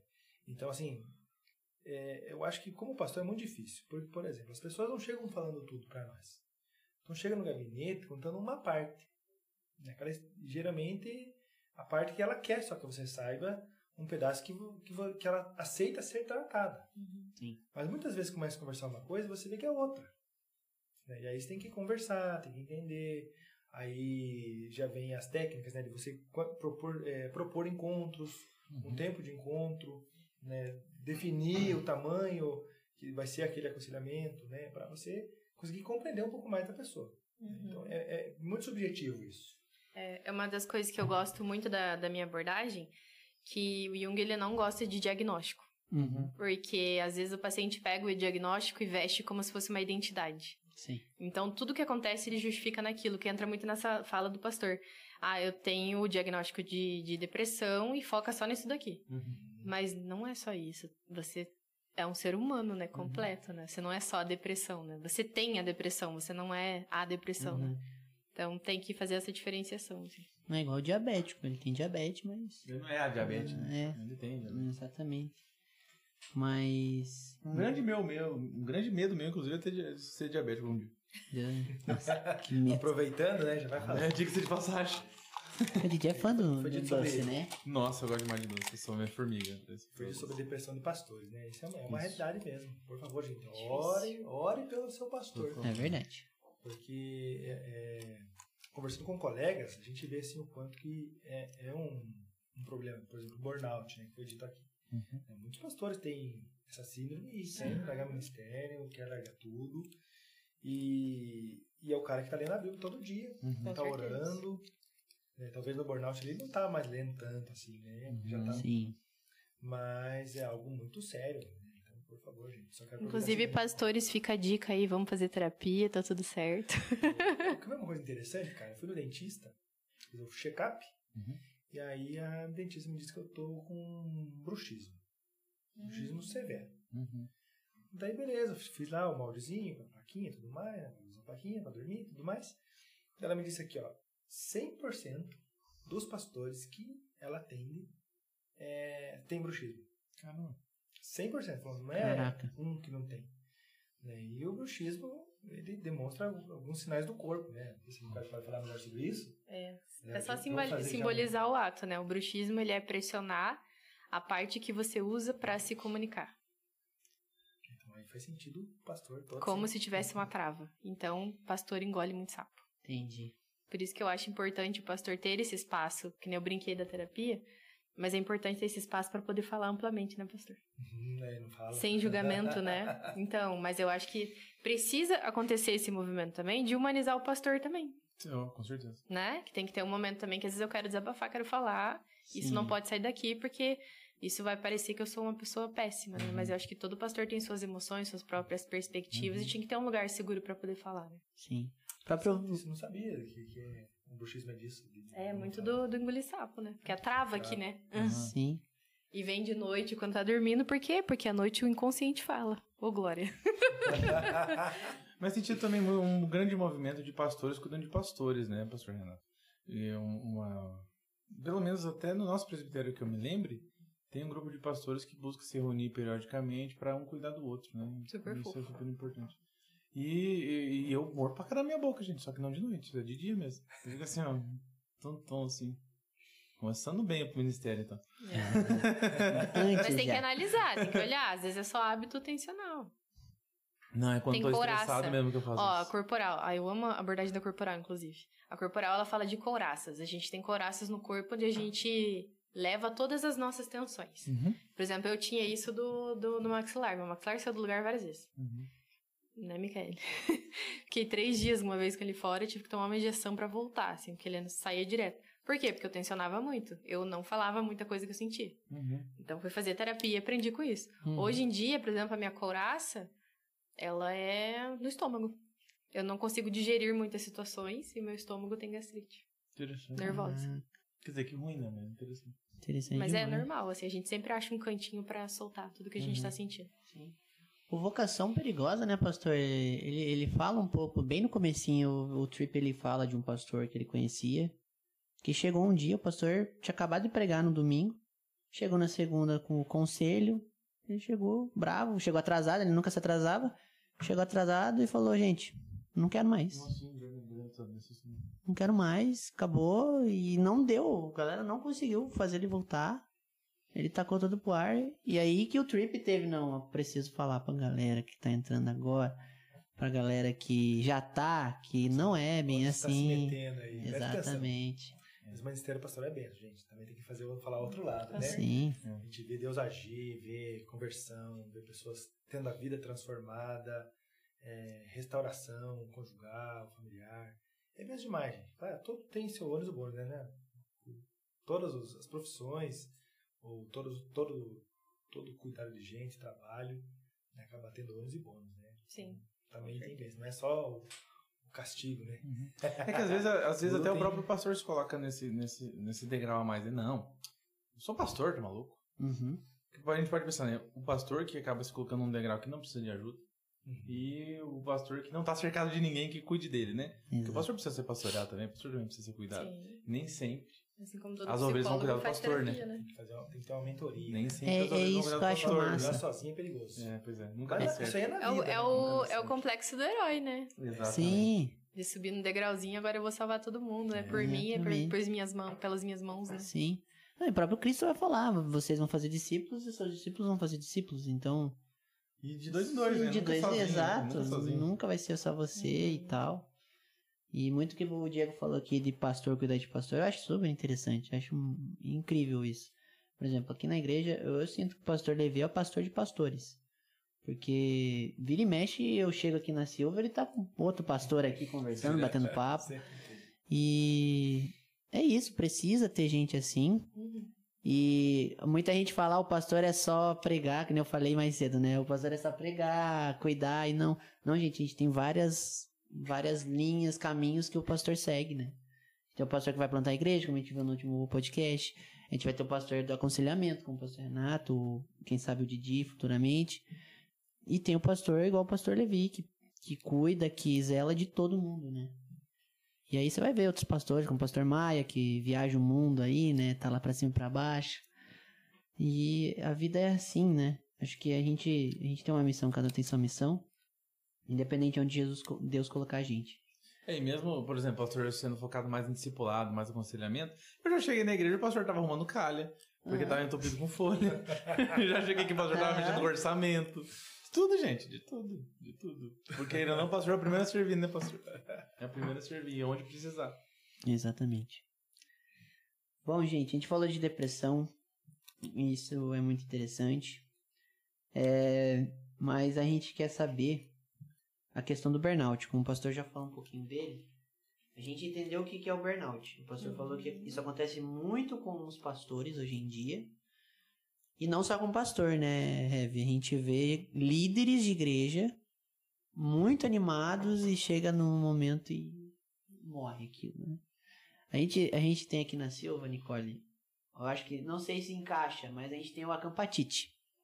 O que, que é o acampatite pra galera que foi no seu acamp? É a galera que vai pro acampamento, volta animadaço com Cristo, com Jesus, nossa, eu vou arregaçar e não sei o quê. Dá o quê? Uns 4, 5 meses, Heavy? No máximo. Três. No A máximo. partir de três. Três. É bem o período de experiência, né? desanima do jeito que a pessoa. Eu tive muito isso. O pastor tá, tá ligado. Eu tive dois, três. Voltava de acampamento. Não, agora vai dar certo, pastor. Tamo junto. Começava a fazer devocional com o pastor, não sei o quê. Dava três meses, começava a achar desculpa. Não, pastor, hoje eu não posso. Vou fazer isso. Vou fazer aquilo. Isso se encaixa no burnout? Eu acho assim que o burnout é um pouco mais a fundo, né? É, Já é mais pior. sério, bem pior. Mas é só pra, pra galera entender um pouco do que vai ser introduzido agora. Tá. Então, a síndrome de burnout, ela é uma coisa nova, vamos dizer assim. Uhum. É, é uma síndrome do trabalho, inicialmente. Deixar esse gancho, me lembrem de voltar nisso. Que ela não é só do trabalho. Uhum. Mas ela é uma síndrome que deixa a pessoa incapacitada de produzir. É, o pessoal chama muito que também é um problema do capitalismo, e porque é muito ligado com o trabalho. Uhum. Inclusive, hoje o Ministério da Saúde aceita, tem CID para isso, então é uma coisa bem regulamentada, dá para mover processo através do burnout e tudo mais. O burnout ele tem diversos sintomas e varia de pessoa para pessoa, como toda patologia mental. Uhum. Mas a gente, eu trabalho numa clínica focada em burnout, especializada em burnout. E a gente tem três passinhos ali que é batata pra gente saber se a pessoa tá com burnout ou não. Elas podem acontecer ou não nessa ordem que eu vou falar agora. Mas a primeira, a pessoa perde ah, o sentido e a realização no trabalho no que ela faz. Então ela não gosta mais daquilo, ela não se identifica mais, não sabe o que que tá fazendo ali dentro. e começa a desanimar e decair, não produz mais como produzia antes. O segundo passo seria a, a perda de interesse em tudo. É como se fosse uma depressão muito forte. A pessoa para, ela estagna. Ela Uhum. entra num não vou mais fazer nada. Uhum. E a terceira, que eu, eu considero a pior, que é a despersonalização. Daí, para explicar isso, eu vou explicar outras, com, outros é, conteúdos da psicologia analítica para a gente entender. Então, vamos lá. Todos nós temos personas. O que são as personas? Vou explicar as minhas aqui. Então, eu sou psicóloga, sou esposa, sou irmã mais velha, sou amiga, sei lá, o que mais? Sou uma pessoa que joga videogame. Uhum. Gamer. Eu sou gamer. Eu não uso a persona de psicóloga em todos essas, esses ambientes. Que nem a gente brinca, o pessoal fala, ah, você tá me analisando? Não, gente, se eu tô no rolê, eu tô no rolê, eu não, Não, tô é de analisando. graça, né, cara? Tem que Ah, não, é né? exatamente. Não, tá? É de graça. Então, assim, são personas adaptativas. É, é natural, é saudável ter isso. Uhum. Menos a cristão, tá? Você tem que ser cristão em todas. É que daí é essência, né? É diferente. Sim. Mas assim, quando a gente fala da despersonalização do sujeito que tá sofrendo do burnout, ele perde todas as personas. A única que fica é da profissão, que a gente chama que é a inflação. Então a pessoa se identifica com aquilo e ele só sabe ser aquilo. Porque é obrigado também, né? É, eu só sou, tipo, sabe aquela pessoa que em todo ambiente o cara é empresário? Sim. O cara é chato, só tem um assunto, Uhum. você não aguenta mais? É porque, na verdade, a pessoa não percebe. É um complexo. Vamos lá, o, o- vamos explicar o complexo. O conceito de complexo do Jung é uma coisa forte que nos tem. Uhum. Imagina que você está dentro de uma bolha com conteúdo dentro dela. Você só vai enxergar o conteúdo, certo? Sim. Não importa se a pessoa de fora tá falando, mas esse conteúdo aqui é rosa aqui fora. Vem que vê, você fala, não, eu só vejo verde. Sim. Né? Então, você só vê aquilo, você é imer- imerso por aquilo. Certo. Então, esse complexo, ele vai obter essa pessoa e ela não se reconhece mais. E é geralmente nesse momento que o paciente está quebrado que ele chega na psicoterapia. Que a gente identifica o burnout. Então, ali é uma quebra de identidade puríssima. Então, a gente tem que fazer todo o trabalho para restaurar isso, quem eu sou, qual que é a minha relação com o trabalho. E o burnout, ele varia de acordo com a relação, o nível de relação da pessoa no trabalho. Ou seja, tem pessoas que desenvolvem burnout porque tem um péssimo chefe. Uhum. E às vezes projeta nesse chefe uma figura de um dos seus cuidadores, por exemplo, ah, é um complexo materno. Então, minha chefe, que é uma mulher, ela me lembra um pouco da minha mãe. E eu lembro que quando eu era pequena, minha mãe só me via quando eu lavava a louça. Então, atos de serviço funcionam para minha mãe. Então, eu vou super compensar isso no trabalho e vou super fazer para ser vista, não importa o que aconteça. Então, a gente vai trabalhando nisso. Então, cada pessoa tem burnout de uma forma. Entendi. É difícil, assim, categorizar todo mundo. Sim. Só que dentro da igreja a gente percebe que é o mesmo padrão. Eu tenho amigos que eu conheço que trabalharam tanto, mas tanto, mas tanto na UMP, que você vai ver o guarda-roupa da pessoa, ela só tem roupa da UMP. Nossa. Tá e legal. assim, ah, por que, que isso pode ser um problema? Porque tem uma identificação com isso. Você Sim. entende que quando essa pessoa for passar para outro nível, ela já não vai saber quem ela é? Uhum. Então, assim, é por isso que é importante, que é uma coisa que todo pastor fala, né?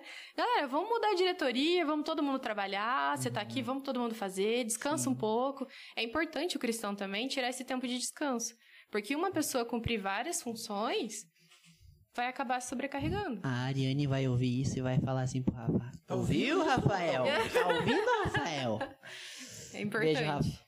Nós temos limites e é importante respeitar eles, sabe? Show. E geralmente o paciente que tem burnout, ele não conhece nada dos seus limites. Ele acha que é só vai. Uhum. Por isso que é o burnout é isso, né? Sim. Muito interessante, né, pastor? Porque às vezes a gente ouve isso do próprio pastor, né? Da galera com o pastor. Meu Deus, o pastor não tá sendo pastor agora. Que nem a galera lá na. A gente tava no retiro. A gente zoando, né, pastor? O pastor é da zoeira, o pastor é. Não é o cara sério sempre, né? E veio uma galera. Pastor, você tá fazendo isso? Eu sou, ué, cara. Eu sou falho também, eu tô aqui brincando porque eu quero. sou gente, eu sou eu sou gente, gente exatamente. Cara, mas é zoeira, né? A gente consegue, né, fazer alguma coisa, né? Com certeza. Não, você não é profissional, né? Mas pra você, Heavy. Cara, isso é no meio pastoral, na igreja que a gente vê, né? A gente vê a importância da, da dosagem, né? Algo que às vezes é perdido. né? Então, vai fazendo, vai fazendo, vai fazendo, vai assumindo. né? E aí vai perdendo a proporção. Né? Daí você leva um choque de realidade e aí, só que as- algumas vezes, quando chega esse choque, já, já foi, já passou do, do ponto faz hora, né? Uhum. E isso a gente vê dentro da igreja, vê o, trabalho da pessoa mesmo. Quando a Uhum. pessoa chega, eu não aguento mais, eu quero sumir, não aguento mais nada, não quero Sim. saber de ninguém. Né? Aquele projeto nosso lá da, que participa do Mesa Solidária, uma vez conversando com um rapaz que estava em situação de rua, assim, mendigo mesmo, sabe? Uhum. Morador de rua, conversando com ele, falei, qual que é a história? Como que você chegou aqui? Ele falou assim, eu cheguei aqui porque eu tive um burnout. Eu era gerente do Banco do Brasil. E um dia eu saí andando na rua Colapsa, né? e não voltei mais para casa e eu tô aqui até hoje. Uhum. E, e ele, fiquei pensando, assim, pode ser que ele tá mentindo para mim, não duvido, mas pode ser que seja verdade. É, eu tive muitas pacientes. Gente, eu tive um caso. Ai. Minha paciente colapsou no aeroporto de Miami. Paciente de burnout severíssimo. Ela não sabia quem ela era, ela não sabia mais falar inglês, pra onde ela ia, e eu tive que conversar com um cara do aeroporto. Gente, tive que botar tudo super o inglês pra funcionar ali, pra tentar ajudar ela, porque eles Caramba. colapsam no nível é a defesa do corpo, entende? Sim. O burnout, esse, essa combustão para fora, é justamente isso, do simbólico que eu falei. Não simboliza, não põe para fora as coisas que tá sentindo, o corpo vai parar uma hora. Sim. Tem paciente de burnout que não consegue levantar da cama. Acorda e a, a, a dona da clínica onde eu trabalho, Eloá, ela tem uma página no Facebook, no Facebook não, no Instagram bem legal, que é Vencendo Burnout. Uhum. Ela conta da história dela. Ela descobriu o burnout dela porque um dia ela acordou e o corpo dela não funcionou pra ela sair da cama. Ela teve paralisia do corpo inteiro. Caramba. E foi totalmente psicológico. A, Pra ela poder ter essa força de olhar para o corpo e falar, uau, eu estou doente. Uhum. Então o burnout tem essa força, assim, super forte. Que doideira. Que perigoso também, né? Ah. Se a gente não se cuidar, a gente é sujeito. Porque tem tanta gente mais forte, mais preparada que a gente que passa por isso, que dirá a gente, então, né? Sim. Se a gente não se cuidar também. Não, Porque todo- a Nicole mesmo já falou, Pia, cuidado com esse negócio aí. Eu sempre fico no pé dele. Toma Cuidado cuidado! com isso aí, mano. Cuidado com isso aí. Ah, e isso eu recebo aconselhamento desde, desde o ano passado com isso, né? Calma, Luquinhas. Calma, calma. É Todo dia, né? Você não importante. se ajuda Todo também? dia também não. Toda hora eu tô, eu tô trazendo devagar. assim, pastor, veja isso aqui. Vamos não. devagar, vamos devagar. Exato. É importante reconhecer limite por causa disso. Limite Sim. é muito importante. É. Pois é. Você falou, você, você tinha falado que não era só do trabalho, né? O burnout. É. Qual que é o isso, outro boa. ponto? É, o burnout tem um novo, ele não é, tipo, regulamentado ainda, né? Mas é muito comum ver burnout parental. De mães que depois que a criança nasce, não tem ajuda do parceiro. Eu já peguei relatos de mães que queriam matar o filho Caramba. de forma inconsciente. Era uma Aham. força do inconsciente pra tentar aliviar aquilo que ela tava sentindo. Chega a entrar no, naquela depressão pós-parto? Também, aham, caminha pra isso. Entendi. Mas tem muitas mães que têm burnout parental porque, ah, ninguém ajuda em casa. Mãe de três filhos, ninguém ajuda com nada em casa. Ela tem que cozinhar, fazer tudo. Ela sempre tá sobrecarregada, sempre cheia de coisa pra fazer. Ela não consegue parar. Só que, gente, chega a idade, chega um momento que o, o- cérebro, ele colapsa. Ele não aguenta mais. Sim. E tem muitas mães que surtam. Larga tudo, sabe? Vai embora, tipo Dona Hermínia lá no filme. Aham. não aguenta mais. É, é- é muito real. Sim. Acontece E, muito. e tem o contrário, né? Porque. Ah, e tem o de estudantes também pra concurso. Tá Ah, bem comum agora também. Ah, Uhum. Vestibular, Enem. De estudantes mas- tá bem comum. A Pra galera. concurseiro. Como que é essa aí?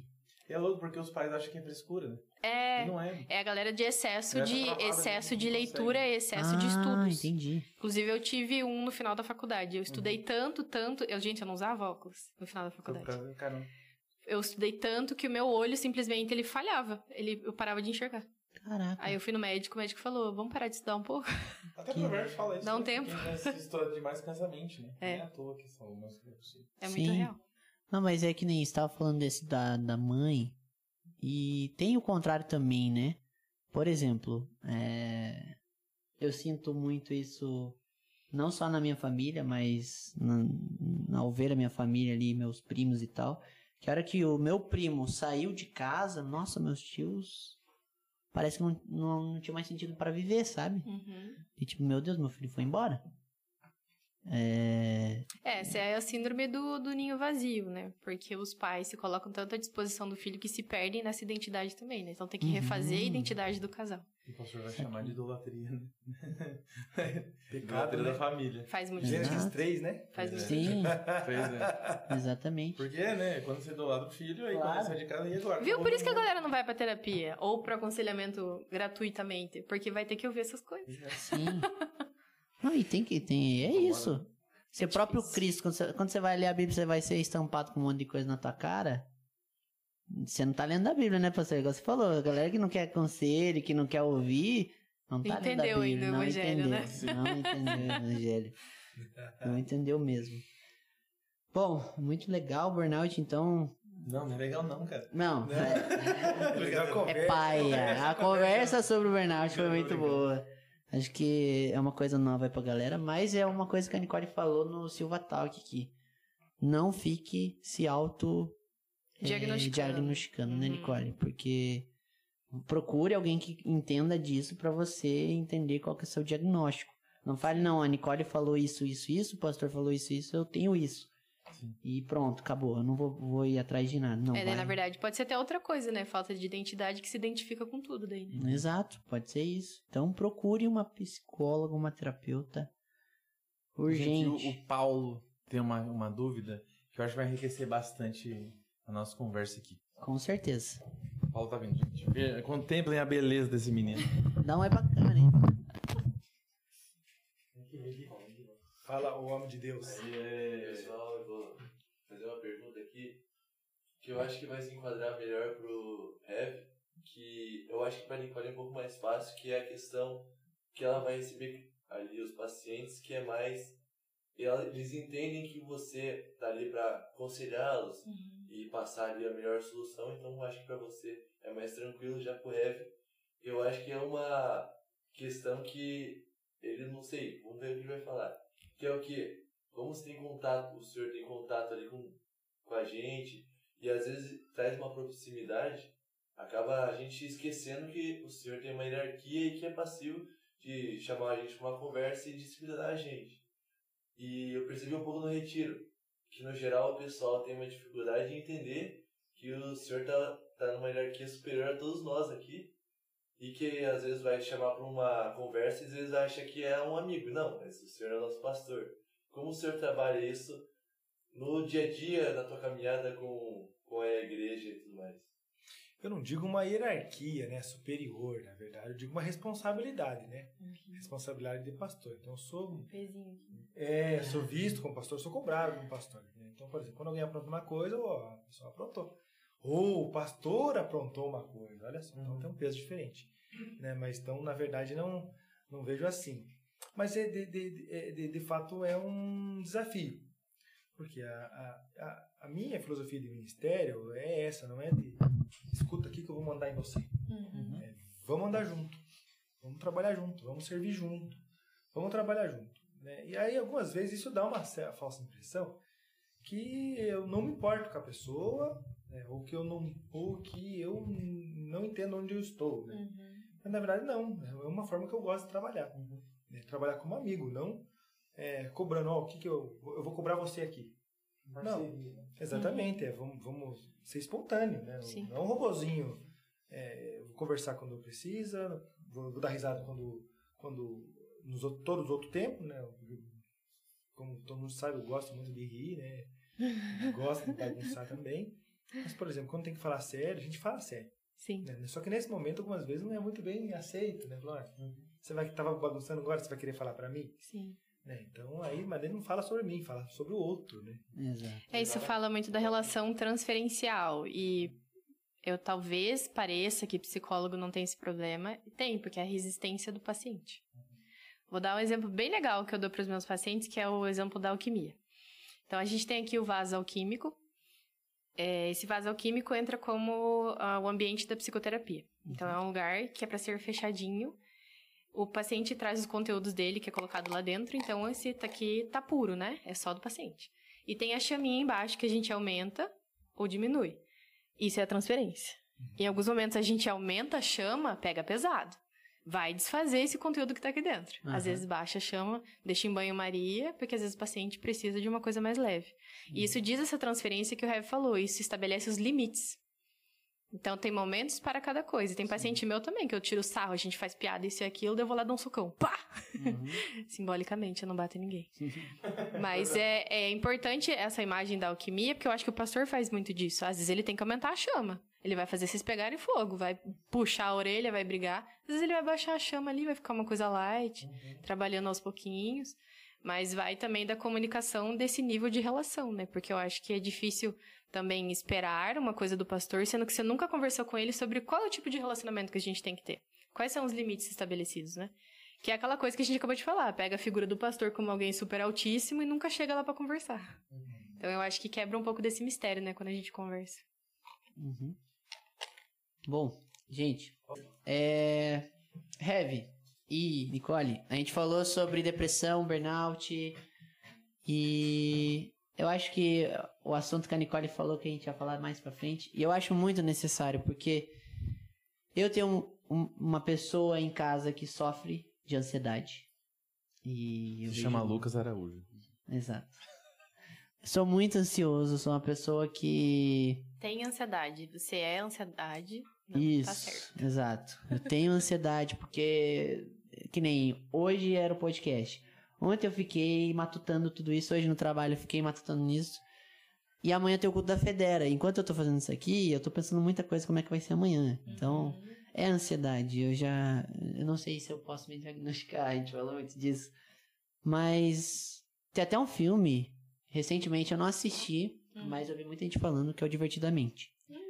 Que apresentou a ansiedade, né? Mas é o 2, não o saiu dois, ainda. É o 2 não. Ah, é, não sei. Ainda não sei. É só o trailer. Ah, então eu não, não vi mesmo isso aí. Mas eu acho que é muito legal a gente falar sobre isso, porque eu sei que não é só eu aqui na igreja que tem ansiedade.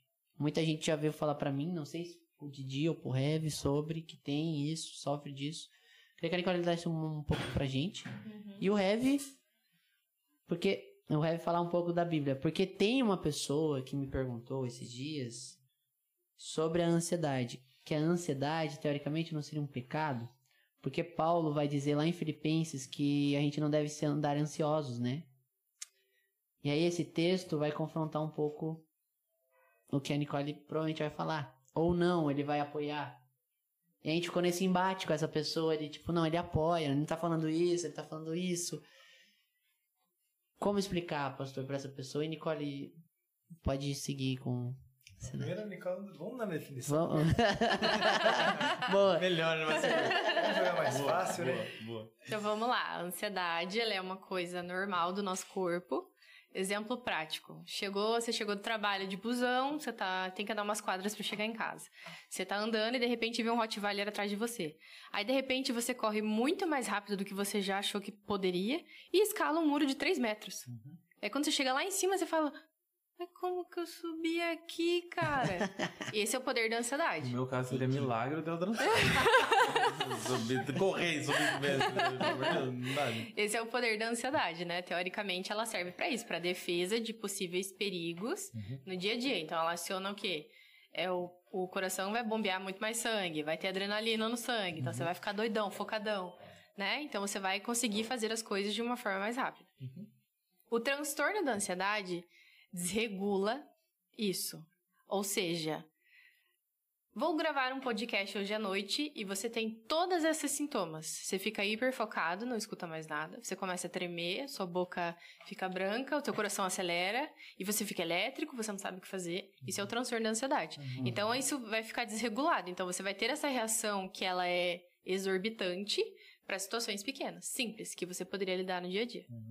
Certo? Por isso que eu falo que ansiedade e transtorno da ansiedade são coisas diferentes. Sim. E tem vários tipos de transtorno de ansiedade. Meu Deus, inúmeras categorias. Nossa, Sim. inúmeras mesmo.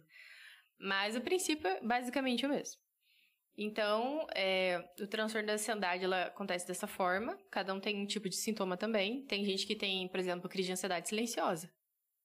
A pessoa por dentro tá surtando e fora parece que ela tá de boa. Mas Uhum. e tem gente que é mais aparente. Por isso que, por exemplo, o- a primeira crise de ansiedade que eu tive foi no colégio militar. e a forma que eu consegui pra fazer ela aliviar foi correr.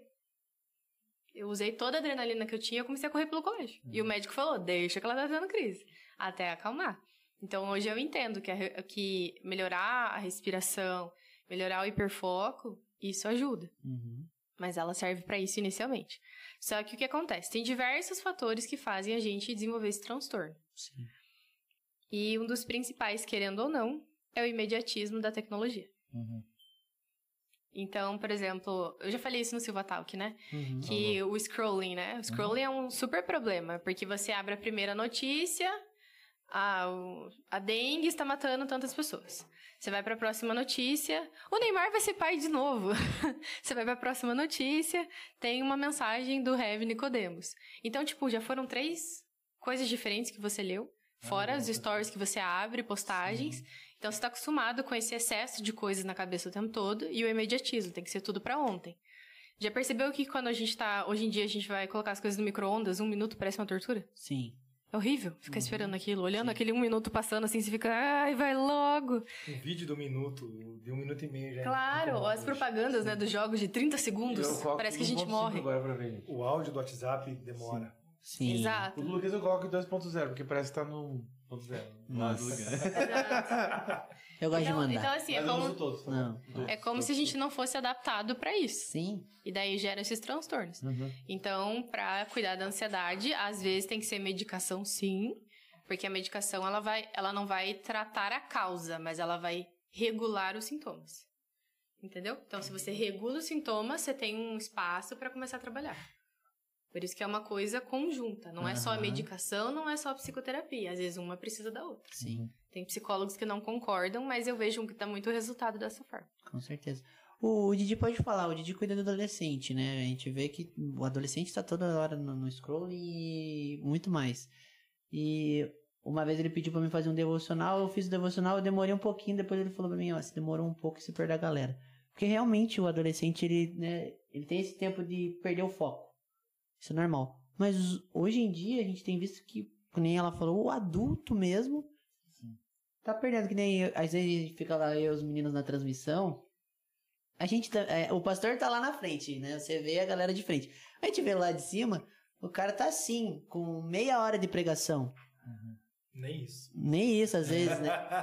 Mas, cara, que loucura, mano. É a Que- dificuldade que de manter foco. Você já, já viu que a a maioria dos adolescentes e as crianças não conseguem só assistir filme? Eles têm que assistir filme, jogar no tablet ou ficar fazendo outra coisa no celular ao mesmo tempo? Sim, Eles dividem a atenção, então é sempre atenção multifocada. é. Então, quando tem que fazer uma coisa só, a prova na escola, estudar, vestibular, ler um livro, é muito difícil pra eles. Até pra mim, porque eu, eu, quando eu tô lendo a Bíblia, por exemplo, eu leio a Bíblia e eu tenho que ter um caderno do meu lado ou o meu celular pra me anotar coisas do que eu tô lendo. Uhum. Porque senão eu não consigo, eu perco o foco, eu começo a ler outras coisas, quando eu vejo eu não tô entendendo nada do que eu tô Na lendo, verdade, isso não entra no caso, né? Seria se você estivesse lendo a Bíblia ouvindo um louvor ao mesmo tempo, talvez. né? Eu acho. Que acha? Uhum. Isso é só metodologia de É, aprendizado. né? né? É, de aprendizado. É de. Uhum. Mas que nem ouvir um podcast, eu não consigo só ouvir o podcast, eu tenho que estar fazendo alguma coisa.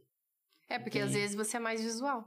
Entendi. Tipo, ó, eu não consigo, eu como psicóloga, eu não consigo aprender só lendo livros. Eu preciso de grupo de estudos onde eu tenho pessoas que eu vou compartilhar vivências. Aí eu consigo aprender melhor. É o meu método. Interessante. Mas eu tenho amigos que se lê o livro inteiro, ele entende o livro inteiro. Nossa, o cara é um eu gênio, queria ser assim. entendeu? Não, show de bola. Show de bola.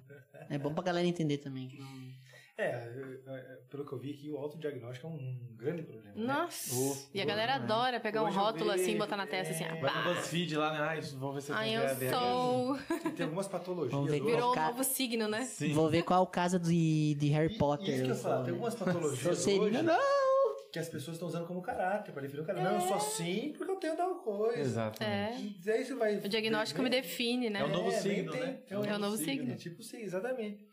E na verdade só é um problema de caráter mesmo, só. Você É. precisa ser mais parecido com Jesus. É Você é crente, né? É cara. Você é crente. É isso. Pastor, é que nem eu falei, né? Filipenses 3, que eu falei com uma pessoa, veio a perguntar pra mim sobre essa ansiedade que Paulo fala lá. É pecado? Como que você vê? Então, ouvindo o que a Nicole diz, cara, depende do grau de ansiedade. Por exemplo, quando Jesus fala para não ter ansiedade, tudo que passar daquilo ali é pecado. Aham. Porque o que que traz, qual é a ansiedade que a pessoa está? A pessoa está com ansiedade num grau patológico ou ela só está num grau do que não está acontecendo o que ela queria que estivesse acontecendo. Boa. Ou Que é o excesso do projetivo. Que muitos pacientes, desculpa, mas é só pra complementar. Sim, não, Muitos totalmente. pacientes com transtorno de ansiedade têm esse excesso do projetivo. O que será que vai acontecer? E o exercício que eu sempre falo é: vamos lidar com o que a gente tem? O que, que você tem? Eu tenho o fato de que o culto, o culto já está marcado, o louvor já está organizado, a pregação já está organizada, então eu tô ansioso por quê? Exatamente. Às vezes é só o controle que você quer ter. Uhum. Aí que tá a idolatria. É. Aqui vem de novo Gênesis 3. Não é acusação. tá? Não, tá de boa. Não, tá acusando sim. Você precisa se arrepender do seu pecado. Ajoelha aí. Ajoelha, orar. Vamos tomar um chá, filhão. Então, porque assim, a gente, algumas vezes, nós não, damos nome. A gente faz igual Davi, a gente fica escondendo o pecado. Sim. Uhum. né? E aí a gente quer ser Deus. Quantas vezes? Uhum. A gente quer ter o tempo de Deus. É no meu tempo, é do meu jeito, é na minha hora. E aí, de repente, no teu planejamento, já deu a hora do que era para estar acontecendo, mas não está acontecendo. Uhum. E aí, aí chega a crise, entendeu? Então, aí a gente tem que entender qual é, qual é o contexto, Sim. né? Porque é muito fácil usar a Bíblia né? para criar heresia, né? Então, Sim. é muito fácil para dar desculpa. Mas quando a gente lê ela como ela é, expondo quem nós somos, aí então não há, não tem um espaço para um debate. Uhum. né? Eu tenho que ver o que o que está movendo a dúvida. É, entender quem eu sou, entender que eu estou tentando controlar algo que é incontrolável, né? e aí isso está gerando em mim E querendo ou não, isso é uma sombra. Quando eu falo sombra, imagina a lanterna. Eu aponto a lanterna, o que tá na luz eu enxergo, o que tá na sombra eu não enxergo. Uhum. Que é o inconsciente, certo? Sim. E querendo ou não, isso traz um complexo de Deus, porque Deus tem o poder do ontem, hoje e do amanhã. Uhum. A gente tem o poder só do agora. Coitado de nós, nem poder tem. Mais ou né? menos, né? nem A gente vive agora. acha que Só que isso é um complexo de agora. Deus de achar que o amanhã pode ser controlado, né? É o que mais Gênesis 3 nós estamos tratando hoje, hein? Eles queriam ser igual a Deus. É isso, Uhum. exatamente. Saber o que Deus sabia. Conhecer Exato. o bem e o mal. Exatamente. Então, na verdade, o humano, ele é, ele é repetitivo, ele é cíclico. né? E aí, agora, algumas vezes, a gente, com a tecnologia, ou com novos experimentos, ou com, com no- novos entendimentos, a conclusão é sempre a mesma. A gente precisa de Deus do mesmo tanto, a gente precisa da redenção de Jesus do mesmo tanto. Sim. com certeza. A- É, é atemporal a necessidade de Jesus. Sim. Até falo que eu contei lá no, no próprio retiro, já falei pro pastor e pro Didi da minha história, que eu cheguei no momento que eu falei assim que eu não tinha mais sentido de, de, de, de vir na igreja e tal, não, não via mais sentido pra isso. Comecei a ter um vazio no meu coração, e aí eu entrei na faculdade. Eu achei que a faculdade e o mundo que a galera vivia ali ia suprir essa falta que eu tinha dentro da igreja. E não supriu. Uhum. Eu só piorei o meu, o meu ser. E aí, quando eu. Quando Jesus me mostra que, de volta, cara, você tá indo pra um lugar muito ruim, cara, volta pra mim. E eu volto, tudo se preenche quando eu foco que. Quando eu vejo que Jesus é o centro. Ali se foca Uhum. tudo. Aí eu entendo, aí eu começo a ver a galera, é, quem a galera é, o cuidado que a galera tinha comigo, o próprio pastor, o jeito que ele me tratava, o cuidado que ele tinha de perguntar de dia a mesma coisa. E é importante, é importante a galera entender que Jesus salva, né? Quem salva é só Jesus. E querendo ou não, o transtorno da ansiedade, ela nos revela o quanto a gente também tá cheio das coisas do mundo, né? Uhum. Cheio do imediatismo e pouco da tranquilidade que é viver com Deus. Né? Sim. fé, né? A dependência, né? É. Ser dependente é algo muito difícil. Então, a todo Uhum. tempo nós queremos o controle. Todo Sim. tempo. Porque, por que que as pessoas buscam um bom emprego? É para atender as demandas daqueles que estão precisando ou é para ela Pra ela. Ser o senhor da sua vida e decretar? Agora eu tô tranquilo porque eu vou ter um salário bom, não vou precisar me preocupar com o sistema. Aham. É pra isso. Não, isso é verdade, vai, de- vai depender de Jesus na, na, na- é ministério. Né? Mas, mas a, a gente vê isso. Né? Por que, que as pessoas estudam? Por que, que as pessoas fazem faculdade? Né? Porque tantas coisas a gente almeja. Tudo é buscando a estabilidade, tudo é buscando ser feliz para sempre. Sim. Né? E aí isso gera uma angústia. A concorrência gera uma angústia. Uhum. O imediatismo, respostas rápidas. Né? Eu vejo aí os coaches falando, né? Você depende de você, qual que é a tua meta. E aí as pessoas começam a se cobrar algo que já é muito difícil. E aí Uhum. começa a se cobrar mais ainda, e aí tá totalmente em si mesmo. E, e o homem por si, ele é mau e não chega a lugar nenhum. Uhum. Essa é a receita do- básica do ser humano totalmente caído. É, e aí, então, a- resposta, quando você olha para dentro e não vê nada, automaticamente deveria ser Jesus. Mas a queda não deixa. A queda vai colocar a culpa em alguém, vai buscar, como o Luquinhas falou, preencher de alguma coisa. Né? E isso só vai trazer mais ansiedade. E aí um abismo vai chamar outro abismo. E aí, enquanto você não olhar para dentro e perceber que você é vazio e que precisa de Jesus, né, vai faltar muita terapia. Sim. Mas às vezes o abismo é importante, né, pastor? Porque às vezes só quando a gente cai lá no final, no fundo do abismo, que a gente reconhece a nossa fraqueza. Tem né? um filme que eu não lembro o nome, até citei num sermão esses dias atrás, que o cara fala assim: o bom de chegar no fundo do poço é que não dá pra descer mais, só Hum, dá é pra olhar pra cima. E isso é uma grande verdade. O ser humano, quando ele toma um choque de realidade, ele vai perceber que ele é nada. É. Mas até isso chegar, ele vai botar na cabeça dele que ele é suficiente, que ele é bom, que ele consegue, que ele Uhum. faz.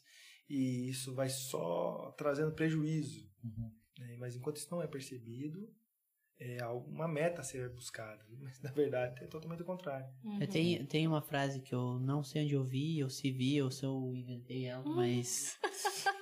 É que eu vejo, tipo, às vezes a gente tá no, no fundo do poço gritando, Deus me ajude, me ajude, e tem uma porta do nosso lado onde ele abre e fala, eu tô aqui. Não é só você olhar pro lado que tem uma porta, né, nesse fim desse buraco. Uhum. E como a- o, a- o pastor falou, o centro sendo Jesus, a gente consegue identificar na igreja a galera que não, não tem esse foco ainda, né? Não entende isso fielmente, que meu Jesus é o meu Senhor.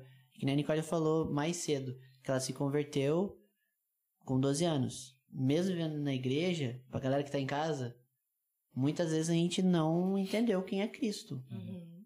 Então você pode estar num dilema aí, não, eu sei quem é Jesus, não sei o quê, mas como que tá a sua vivência, né? O buraco tá. Você sente um buraco aí dentro? Então, esse buraco é.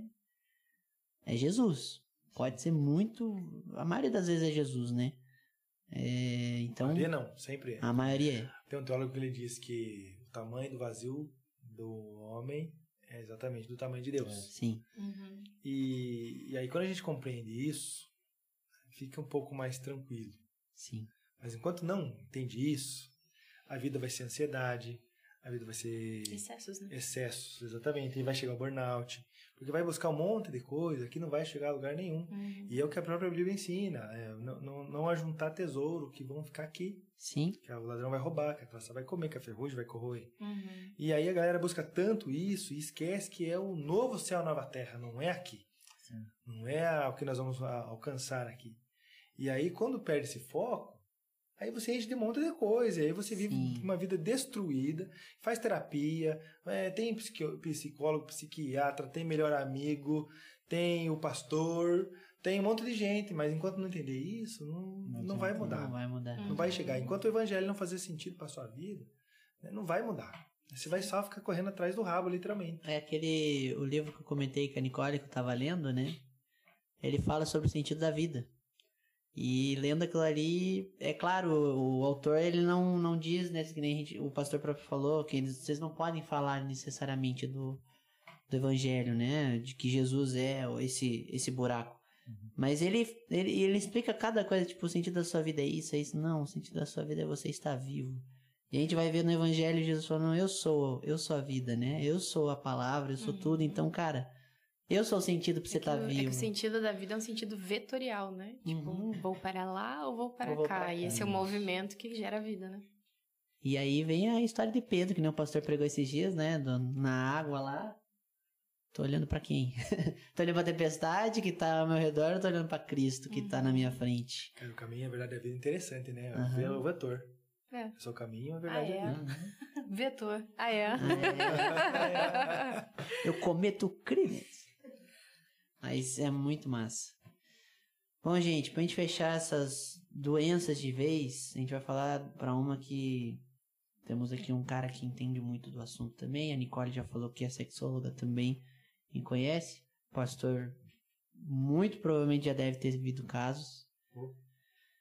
Que é a degradação da mente, como o Paulo vai falar, né? Que é o vício na pornografia. Uhum.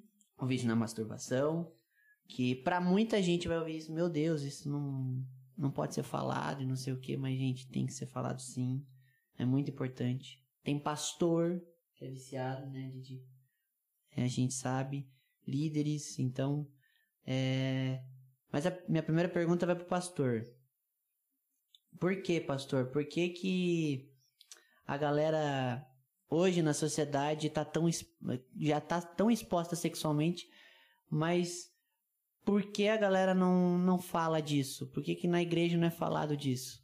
Por que, que lá muitas vezes a gente vai vendo, a gente vê no púlpito pouco falar disso, né? É, esse é um assunto que ele é um, tem um tanto de tabu, tem um tanto que não gosta de ser falado, tem um tanto do puritanismo, né? Por exemplo, a própria Bíblia, ela usa adjetivos que não são abertos, são velados. Né? Por exemplo, quando ah, o livro de Cantares, fala alguns termos, eles são utilizados termos que não são abertos. Eles são termos é, é, que você- Poéticos, né? e poético, exatamente. E, e tantos outros textos também, né? Figura de linguagem, que né? usa figura de Sim. linguagem. Né? Mas eu percebo, assim, que a, a dificuldade maior é justamente essa dificuldade do assunto. Uhum. Então, é, é um assunto que é polêmico. Não gosta, o pessoal não gosta de abrir muito ele. Eu tive um professor no seminário que ele falava assim, ó, se vocês, como pastores, não tratarem a sexualidade abertamente, Uhum. provavelmente vão aprender atrás do muro da igreja. Então, é Uhum. algo que precisa ser tratado, precisa ser falado, Sim. mas também com, com sabedoria. Sim, né? Não é somente falar por falar. né? Não é, ah, só porque ninguém fala, então vamos falar aqui. É, tem, tem que ter o contexto, tem, tem que ter a sabedoria para a fala. Né? Não, é, não é algo que é infalável, mas também, ao mesmo tempo, a gente tem que ter a sabedoria por falar. Por exemplo, tem adolescentes ou, ou- ou pessoas que não, não têm esse problema. sim. E aí, conforme é dito, vai gerar uma, uma, uma curiosidade. Mas o que, que ele está falando aqui? O que, que é esse negócio aqui? Entendeu? Mas ao mesmo tempo tem aquele lá que está com problema e que precisa ser tratado, que precisa ser cuidado. Né? Então, assim, eu, eu entendo a dificuldade por, por ter essas duas vias. Né? Tem aqueles que que estão precisando muito ser tratados, tem aquele que não conhece, que talvez vai gerar uma certa uma curiosidade fora de hora, né? E aí, na verdade, eu entendo que nós precisamos tratar o princípio. Sim. né? Por exemplo, o que que eu quero dizer com isso? Tenho lá um dinheiro falso. Não preciso conhecer todas as notas, todos os tipos de falsificação. Sim. Eu só preciso conhecer a verdadeira. Então eu não preciso ensinar todo tipo de depravação ou falar sobre todo tipo. Eu só preciso falar sobre a depravação total do homem e a que ela é totalmente caída e ela é sobre todos os aspectos, sobre todas a, toda a face. Sim. E tudo aquilo que é contra a vontade de Deus é o pecado. Sim. Então, a- a- a- é essa sabedoria que precisa ser utilizada. né? Se é um problema geral, por exemplo, como Paulo trata nas cartas, ou se é um problema pontual que eu trato com, com discipulado, que eu trato com cuidado pessoal.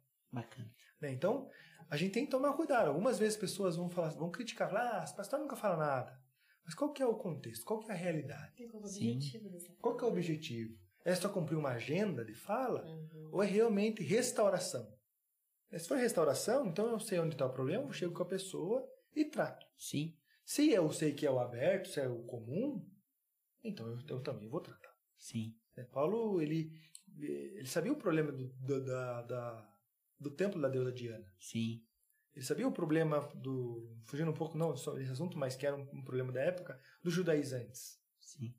Então tem coisa que ele abriu e tem coisa que com certeza ele tratou de forma mais fechada. né? O que nós precisamos ter é a sabedoria. Como eu vou tratar esse problema? Eu preciso tratar como? Que tamanho que está ele? Trato pessoal, eu trato coletivo. né? Esse é um trato pastoral. O pastor tem que ter o, olhar para a igreja e entender o que a igreja está precisando. Uhum. O que a minha igreja precisa ouvir? Qual é o problema? Qual, é- qual é o dilema? Sim.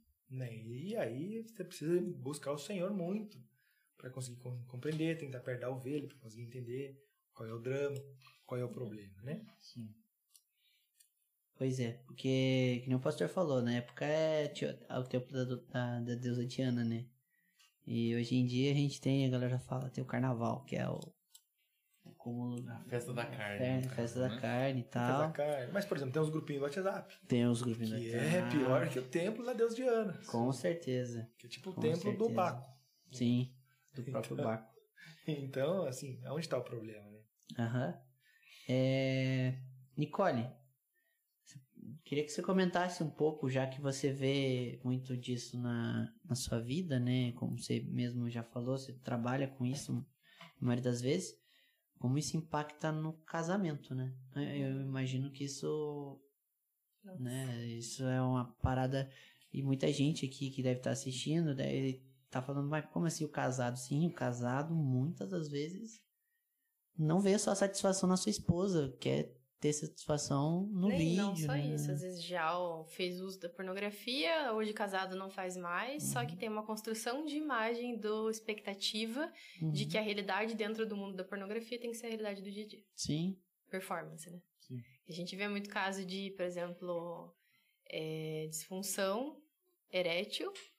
É muito causado por esse idealizado. Putz, não tá do jeito que eu tinha visto no vídeo. aham, Ah, não sinto mais nada. E Uhum. daí o cara não consegue manter a relação. Ou tem caso de que. Expectativa também. Às vezes a esposa tem uma expectativa, o marido tem outra, baseado nas experiências que já viram por aí. Então isso precisa ser alinhado também, que gera problema. É, frequência, duração. Tudo isso precisa ser alinhado e precisa ser falado. Mas é exatamente como o pastor falou. Não é todo paciente, não é todo caso. sim, São situações específicas que precisam ser faladas sobre isso, sabe? Mas é gera todo esse impacto aí, né? De idealização, de caras que não conseguem manter relacionamento porque só fala sobre isso. Todo o corporal do cara diz que ele tá desejando fisicamente aquela mulher, ele não enxerga a mulher por trás, só vê o corpo, sim. né? Então tem vai, diversos problemas aí. Tá, que acontece no inverso também, né? A Com certeza, a mulher né? também. Acaba olhando o homem- o homem apenas como objeto de Uhum. desejo e também cria cria uma expectativa que nunca vai ser nunca vai ser cumprida porque é uma performance cheia de cortes cheia de edição Sim. que Sim, nunca vai acontecer com certeza. Sim. Didi, é, você, como a gente falou no começo, você tem o Ministério Vida Pura, ele trata muito disso. Ai, posso fazer só um breve comentário? Com certeza, Nicole. Sobre o trabalho que eu fazia no NID, Ah, que é o sim. Nova Identidade, Ah, com as prostitutas e travestis, a gente evangelizava, mas também dava suporte de acolhimento. Mas a gente via muito homem casado que iam ficar com travestis. Ah, Apenas pra- Pra, com- pra suprir essa projeção que eles tinham de, de coisas de poder, né? Enfim, coisas veladas. Que a princípio ninguém não é dito, mas era fruto também de vício pornográfico. Com certeza. Que doideira. Mas, Didi, você, você trabalhando na, no Ministério e foi um ministério que me ajudou também muito na minha caminhada nesse tempo aí. Tem me ajudado ainda. Como a gente fala, né, no Ministério, no próprio MVP, que a, o vício em pornografia ele vai estar sempre com a gente, né? Ele degra é a, a degradação da mente mesmo. E pra galera que tá em casa entender mais de, de o que que é, o que a pornografia realmente faz no nosso cérebro. Uhum. É, e pra galera procurar ajuda, né? Pra galera também entender, pô, será que eu sou, por, sou, sou viciado Uhum. em pornografia? Ou muitas vezes sou viciado em masturbação? Uhum. Porque eu já ouvi dentro de igreja já que a masturbação pode ser feita normalmente. É tranquilo, né? que é tranquilo, não faz mal. E a gente sabe que não é assim que funciona. É, eu poderia falar disso sobre, mu- por muito tempo, porque seguirão são oito anos, né, tratando disso todo dia, inúmeras pessoas estudando muito sobre isso. Mas o ponto principal aqui, que eu, que eu gostaria de dizer, é uma, uma ilustração. Com certeza vocês de casa já viram Spider-Man 3 com Tobey Maguire, vocês já viram também, né, pastor Nicole? Lembram quando, quando o Spider-Man ele conhece a, a simbiose do Venom? Uhum. Que um negocinho pequenininho pega o corpo todo do Spider-Man e de repente o uniforme dele já não é mais vermelho, mas agora é preto. Porque a simbiose pegou todo o uniforme do Spider-Man e pegou até mesmo a essência dele. A pornografia é exatamente assim.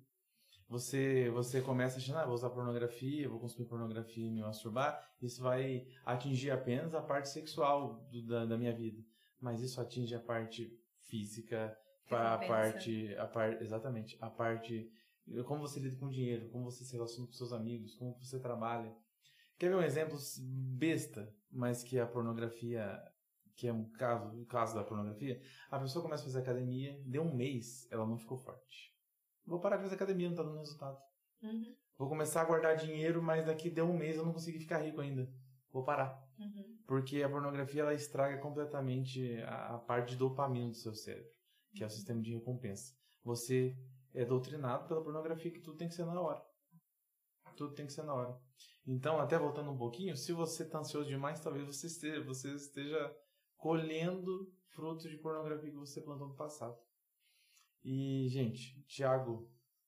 É qual é a passagem, Tiago? Você lembra? 5 de 6? 5,16. diz que nós devemos confessar os nossos pecados para sermos curados. Davi deixa bem claro que enquanto ele não confessou o pecado para Deus, ele não foi perdoado e ele só começou a ter o seu corpo machucado, degradado, o seu osso ficou envelhecendo. Nós somos perdoados por Deus, então nós precisamos confessar os nossos pecados para Deus. Mas se você é viciado, se você tem um pecado e você não consegue largar, você precisa confessar para alguém. E nesse caso, a melhor pessoa vai ser o pastor, alguém mais maduro que você na fé. Uhum. Porque não adianta nada você confessar pra alguém que é imaturo na fé e a pessoa vai cair junto com você. Aí Vai vai- te julgar, só te É, afastar e te sim, humilhar. Vão ser né? dois cegos, né? Um cego guiando o outro, Deus cai no a buraco. confissão, né? Com. Exatamente. Gerar um Então, trauma ali. se você entende, se o Espírito Santo está te levando a entender que você tem não um problema, mas um pecado na área sexual, confesse o seu pecado Uhum. para você ser liberto. Nessa caminhada, gente, eu já vi casos em que a pessoa foi conseguiu se libertar sozinha. Mas para um caso que você me der, eu te dou mil para que não conseguiram, precisaram de ajuda. Uhum. Então você tem um time de pastores aqui na igreja, tem o Ministério Vida Pura aqui na igreja, que é um ministério da nossa igreja. Sim. Então você pode nos procurar, procurar o pastor Renato, procurar até o mesmo o próprio Luquinhas, que a gente pode te ajudar e vai te dar um direcionamento. Mas você não pode continuar vivendo dessa maneira. Você não pode continuar vivendo dessa maneira. E eu falo com tranquilidade com você que está me ouvindo, porque se 100 pessoas ouvirem essa mensagem, 50, no mínimo, tem pecado de pornografia, de moralidade sexual em sua vida, não tratados. Então, o Espírito Santo está te chamando para você mudar de vida. Para você viver em liberdade, para você viver em plenitude com o Espírito Santo. Isso só vai acontecer se você tomar uma decisão hoje de lutar contra esse pecado. Uhum. Então não deixe para amanhã. Comece a lutar hoje contra o pecado da pornografia e da masturbação. Isso aí. A gente tem lá no próprio ministério tem os relatos, né? A gente vê o tanto de família hoje salva, né? De, de- por Jesus mesmo, porque a gente sabe que é Jesus, que faz isso. A própria família do Didi, que a Fernanda e a Emily. Cara, isso aí, quem diria, né, Didi, que você há nove anos atrás você não imaginaria ter uma família tão tão bela assim. Jamais, jamais. Então, então isso é é Deus basicamente estruturando a nossa vida. Então é isso aí, galera. Escutem o que o Didi falou, procure o ministério, procure seu pastor, procurem ajuda psicológica também. E vamos combater isso, esse mal que hoje pra galera. Eu tava vindo pra cá e eu vi um, um vídeo no TikTok de um próprio podcast no carnaval da galera falando abertamente sobre um ato grotesco, assim, sabe? Libidinoso. E Exato. E você vê a sociedade tá normalizando isso. E a gente tem que ser contra. Hoje tem podcast de pornografia, gente. Tem. Focado em pornografia. Hoje tem podcast, não sei se vocês sabiam. Mas tem. Caramba, Que eles, que eles, a- eles apenas é, entrevistam atrizes e atores pornôs e falam sobre isso. Essa é a temática do podcast. E tem muita view. Muita view. Muito. Olha só, galera. Então vamos, vamos combater esse mal aí. Que é um, não só esse mal, mas vários maus, né, pastor? Com certeza, né? É total queda, né? Total que é. suscetível, é, é, o humano estar suscetível à, à busca de prazeres, às vezes até isso, é uma busca de prazer como um ídolo, né? tentando suprir o vazio de Deus. Exato. E aí agride o, o organismo, agride o corpo, agride o corpo de outras pessoas, né? arrebenta com a sua mente, né? e aí tudo isso por rebeldia, né? por, por falta do Senhor. Então, como a temática ensinou Gênesis 3, né? Sim. Com certeza. e as implicações disso na sociedade e as necessidades que, que vêm por conta disso, né? É mais uma delas, né? Onde o Evangelho né, mostra que o sangue de Jesus é suficiente Exato. né, e que a restauração é possível. Sim. A restauração do ansioso é possível, do viciado em pornografia é possível, daquele que não se vê como uma pessoa, aquele que, que já está desistindo de tudo, é possível. Então, o Evangelho ele é para o homem todo, né? Então a, a palavra ela vem para restaurar esse totalmente caído. Exatamente. né? A palavra vem, o Evangelho vem de encontro a esse, né? o resgate Uhum. né, daqueles que estão com os olhos totalmente embaçados para a glória de Deus. Amém. Glória a Deus por isso. Amém. Gente, esse assunto aqui sobre a pornografia rende um episódio, né? De, Oh. Como o Didi mesmo falou. Alguns e podcasts alguns né? podcasts. Então, exatamente. Não só esse assunto, eu gostei muito do assunto do pastor falando sobre vida pastoral. Uhum. Acho que também dá um episódio muito massa, né, Heavy? Pra galera aí que tem esse chamado, que tem essa vontade de vocação. Para né? Até mesmo para os ovelhas terem um pouco mais de empatia. Exatamente. Com certeza. Seria Pega- importante, seria muito importante. Exatamente. Então fica aqui o convite pros dois voltarem num próximo episódio. Eu acho Com é certeza. nóis. É, é muito massa. Gostei demais desse assunto que a gente bateu aqui. Mas aí a gente volta na segunda temporada, né? Quem sabe? E pra não ficar. Já ficou muito grande já o nosso podcast. Passou um pouquinho do tempo. Mas eu duvido que vocês estão achando ruim. Eu duvido. Galera que tá amando. É, vamos pros finais. Tá. Primeiro quero agradecer Pastor Renato e Nicole por estarem aqui, Diego também. É, é muito bom estar com vocês aqui. Amigos que a vida com Cristo me deu, sou muito grato por ter vocês na minha vida. Não só não aqui. só vocês, mas todos, toda a piazada que tá aqui, Eric, Maurício, Paulo, Felipe. Tem até o seu Maurício ali também, já tá aqui, o Lucão. Maurício Pai. o Maurício Pai, o Lucão que tava aqui correndo pra cima e pra baixo. O João, que hoje não pôde estar aqui com a gente, também irmão do Maurício. Tá Tá aqui. né? Tá, Acabou de chegar, eu acho. que show. O João é, é 10, gente. É, queria agradecer a todos vocês. Mas. Pra gente Ó, finalizar. Depois coloca a foto na edição. Ah, pessoal. Não dá pra ver, mas enfim, é isso. Depois coloca na edição a foto, vai dar certo. Essa é só pra quem tá assistindo, tá? Pra gente Que vai assistindo, vai ver a foto Vai ver a foto da galera. É, exatamente. Mil reais pra ser membro. Boa, Eric. É, pra gente fechar, eu queria que vocês dissessem, de- falassem um pouco sobre o que vocês querem passar pra igreja hoje, sobre a psicologia, do quão importante ela é, antes da gente ler a- a- as, as perguntas da galera, pra gente daí fechar de vez. Mas, tipo, pra galera olhar, porque muita gente vai estar escutando aqui e vai falar, mano, esse treco aí Nada a ver. Nada a ver. Mas vai ter gente também que vai falar, mano, é verdade. Tudo a ver. Tudo a ver. Então a gente tem essas duas tendências. E. Tipo, mano, Lucas, qual foi? Por que, que vocês vieram trazer isso aqui, esse assunto? Qual que é a mensagem que vocês têm pra igreja hoje? Pastor e Nicole? Pra que a galera entenda o Não, sentido. primeiras damas.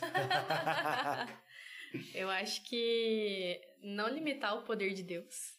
Que Deus pode usar um cristão para ser psicólogo e abençoar a vida das pessoas. Que nem a gente conversou, eu não posso usar Jesus diretamente nas sessões, mas não significa que eu não possa trazer domínio próprio na sessão. Eu não posso trazer, trazer coisas pequenas que a Bíblia já estabelece, né? Que é saudável para o ser humano. E entender que nosso trabalho não se limita só à clínica, né? Uhum. Mas é aconselhamento mesmo na igreja, Uhum. tem vários. O próprio presbitério lá que eu estava antes do pessoal da Tarumã utilizava os psicólogos para avaliar os seminaristas, para ajudar nesse passo, né? De como que é essa parte pastoral, a família, como que tá a esposa, Uhum. tá feliz com essa escolha, tá, tá, tem noção da realidade dessa escolha. Então tem várias áreas que a gente pode ajudar, não Com é uma certeza. coisa totalmente limitada e só voltada para o que o mundo quer, né? Eu Uhum. acho que vai muito da sabedoria de quem está por trás da figura do psicólogo.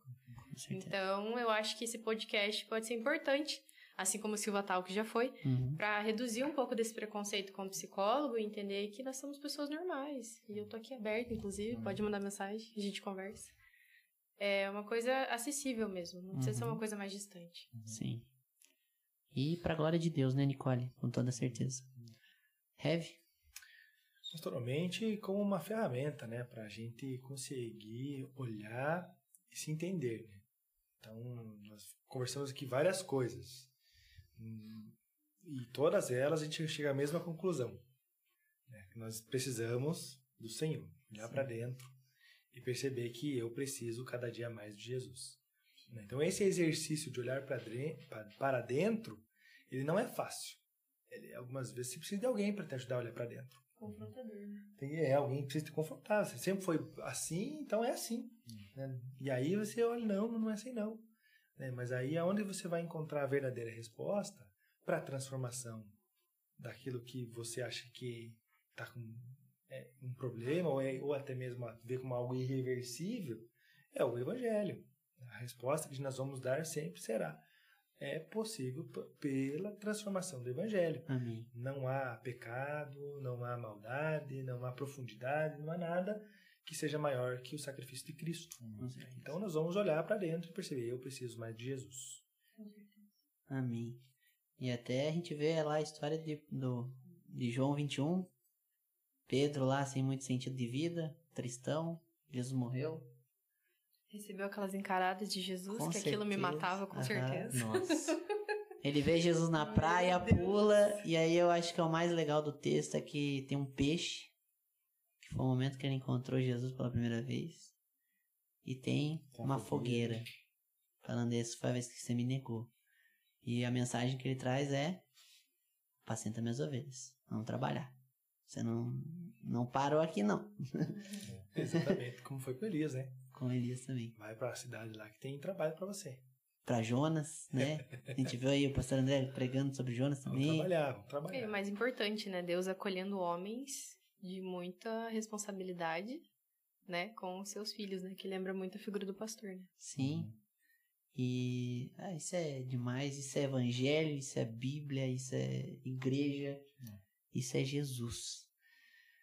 Gente, muita gente mandou perguntas. A gente tem muita gente aqui assistindo a gente também. Se vocês tiverem perguntas, gente, vocês podem vir aqui perguntar, não tem problema. Eu vou ler algumas aqui, pra não ficar encher muita mais bola que a gente já encheu. É que tá gostoso, Como é que tá? linguiça. Encher linguiça. Galera, tá- espero que vocês estejam gostando e eu acho que vocês estão gostando. Primeira pergunta.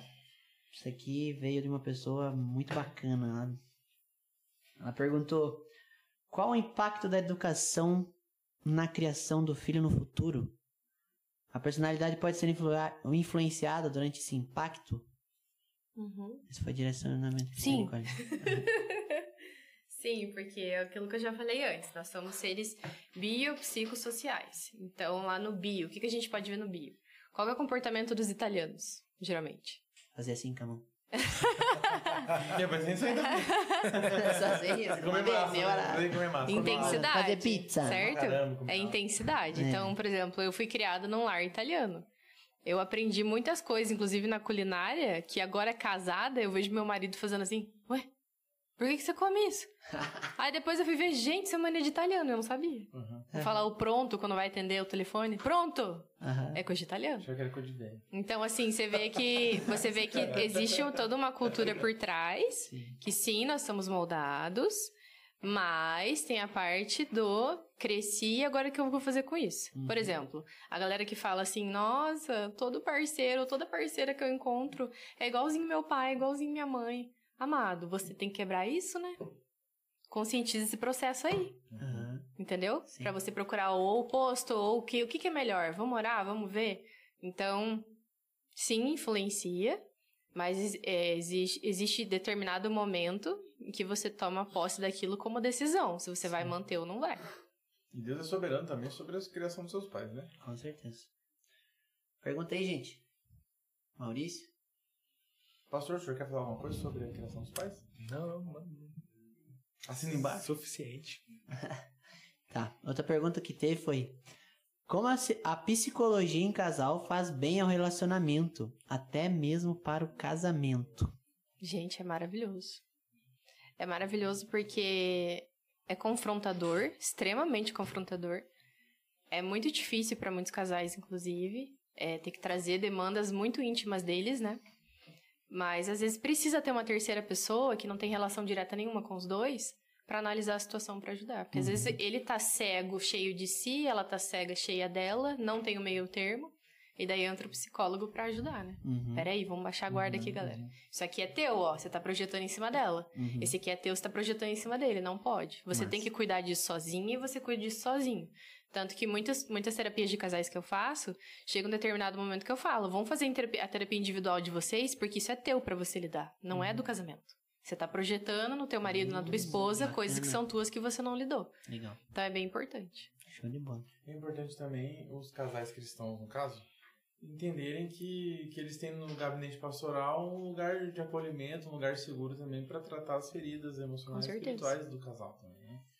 Muito importante o acompanhamento pastoral pro casal. É, na verdade, a gente tem um- uma dificuldade de fala, né? Então, geralmente, o homem tem mais dificuldade em pedir ajuda. É o que eu vejo, assim, a mulher fala, nós vamos conversar com o pastor. Daí senta os dois, mas tocando. fala aí. Isso é cultural, que vem da família, e o homem escolhe não mudar isso quando cresce. Aí é importantíssimo. E, Na verdade, quando eu estava fazendo ainda curso de noivo, é, a gente lê um livro muito bom que ele explana essa ideia do, da diferença. De você acolher a diferença do outro. Uhum. Então a mulher não tratar o marido como uma outra mulher ou esperar dele coisa que mulher faz. E o homem não esperar da, da mulher que ela faça coisa que o homem faz. Uhum. Então é entender e tratar a diferença um do outro. E aí então acolher a diferença e entender que não vai mudar. Sim. E algumas coisas entender, não, isso daqui a gente precisa construir junto. Uhum. Uhum. A conversa, eu vejo muita, muitas pessoas não conversam. Sim. Ela Vai pro casamento sem saber. Por exemplo, não conversa coisa trivial, por exemplo, ter filho. Quantos É. filhos nós vamos- nós vamos ter? É. E aí depois que casou, um Daí descobre. quer ter um montão e o outro fala, mas eu não quero estragar meu corpo. É. Ou a outra, né? Aí, aí o que faz? Como que resolve? Né? Uhum. E vai dar um problema para construir isso. Difícil. Muito então difícil. eu, eu entendo que a conversa precisa existir hum, antes de casar já. Essa é a função do namoro e do noivado, É, né, né? Rev? Confrontar ideia, verdades. É, do pessoal pula etapa e aí pensa que namoro é só beijar na boca. Por isso que eu falo, nossa, eu falo isso sempre. Namoro não é pra adolescente. Não, Ui, Eric, essa doeu, hein? eu vou casar. Não, ele é jovem. Ah, ele é jovem Não é agora, adolescente. Ele é trabalhador. Verdade. Não é pra adolescente porque eles não entendem essa seriedade, essa, o nível de maturidade que tem que ter pra construir uma relação. É isso aí. Esse Pastor, comportamento prova, né? pastor, já emendando junto que teve outra pergunta. Por que, que é tão difícil a galera se abrir com pastor? É problema da igreja? Eu não acho que é problema da igreja, eu acho que é problema mesmo de Davi. É dificuldade de falar, pôr pra fora, Uhum. de querer resolver. Algumas vezes até a pessoa quer resolver, mas ela não quer né, de, de fato. Uhum. É bom resolver, mas não, não, não consegue aber- abertura. Por, por Sim. exemplo, nós temos aqui na igreja pastor todos os dias. Uhum. Então a agenda nossa aqui, a gente dá um jeito para conversar. Claro, às vezes não é no dia que a pessoa quer. Mas a gente vai dar um jeito, vai acolher. Mas não é todo mundo que tem segurança. Sim. Mas ao mesmo tempo nós temos muitas pessoas que vêm conversar, que aproveitam bons tempos aqui na igreja conversando com os pastores. E às vezes nem membro é também, né? Ne- Não, e por telefone também. A gente tem pessoas que tem pastor aí? Tem. E aí, então a gente conversa. Eu acho que o problema é um pouco estrutural, assim, é a pessoa querer falar. Não é o problema, porque alguma pensa, ah, se eu falar pro pastor, o que, que ele vai pensar? Exato. Mas também eu acho que é o cultural do, do que a gente já falou, de botar o pastor no altarzinho, né? Eu mesma, depois que eu comecei a fazer amizade com inúmeros seminaristas e pastores, eu comecei a ver, falei, nossa, eles são muito legais. Dá pra você aprender muita coisa tomando um café como um amigo que tá na sua casa. Você sim. aprende, edifica a vida, é muito bom. Pastor Patrick é meu amigo, pastor Lucas, pastor Thiago. Tem um monte de amigo pastor, outro aqui futuro pastor, esse aqui conheci como seminarista. E assim, é, quando você tem relacionamento direto com eles, você percebe que é muito legal. Você pode aprender mesmo tomando uma coca e comendo uma pizza. Sim. Coca então, né, Heavy? Nossa. Falou a palavra certa, né? É divino. Qual, qual que é a frase, pastor? Na Coca vai? Na coca. Na coca, na- na- no céu vai ter coca, né? Exatamente. É o contrário. Só vai ter coquinha gelada e não vai fazer mal. Exatamente. Vai ter coca glorificada. Vai. Com certeza. Glória a Deus. Lá, não é, lá no céu não vai ser alô diabo, vai ser Amém. Quer perguntar, Paulo? Vem cá.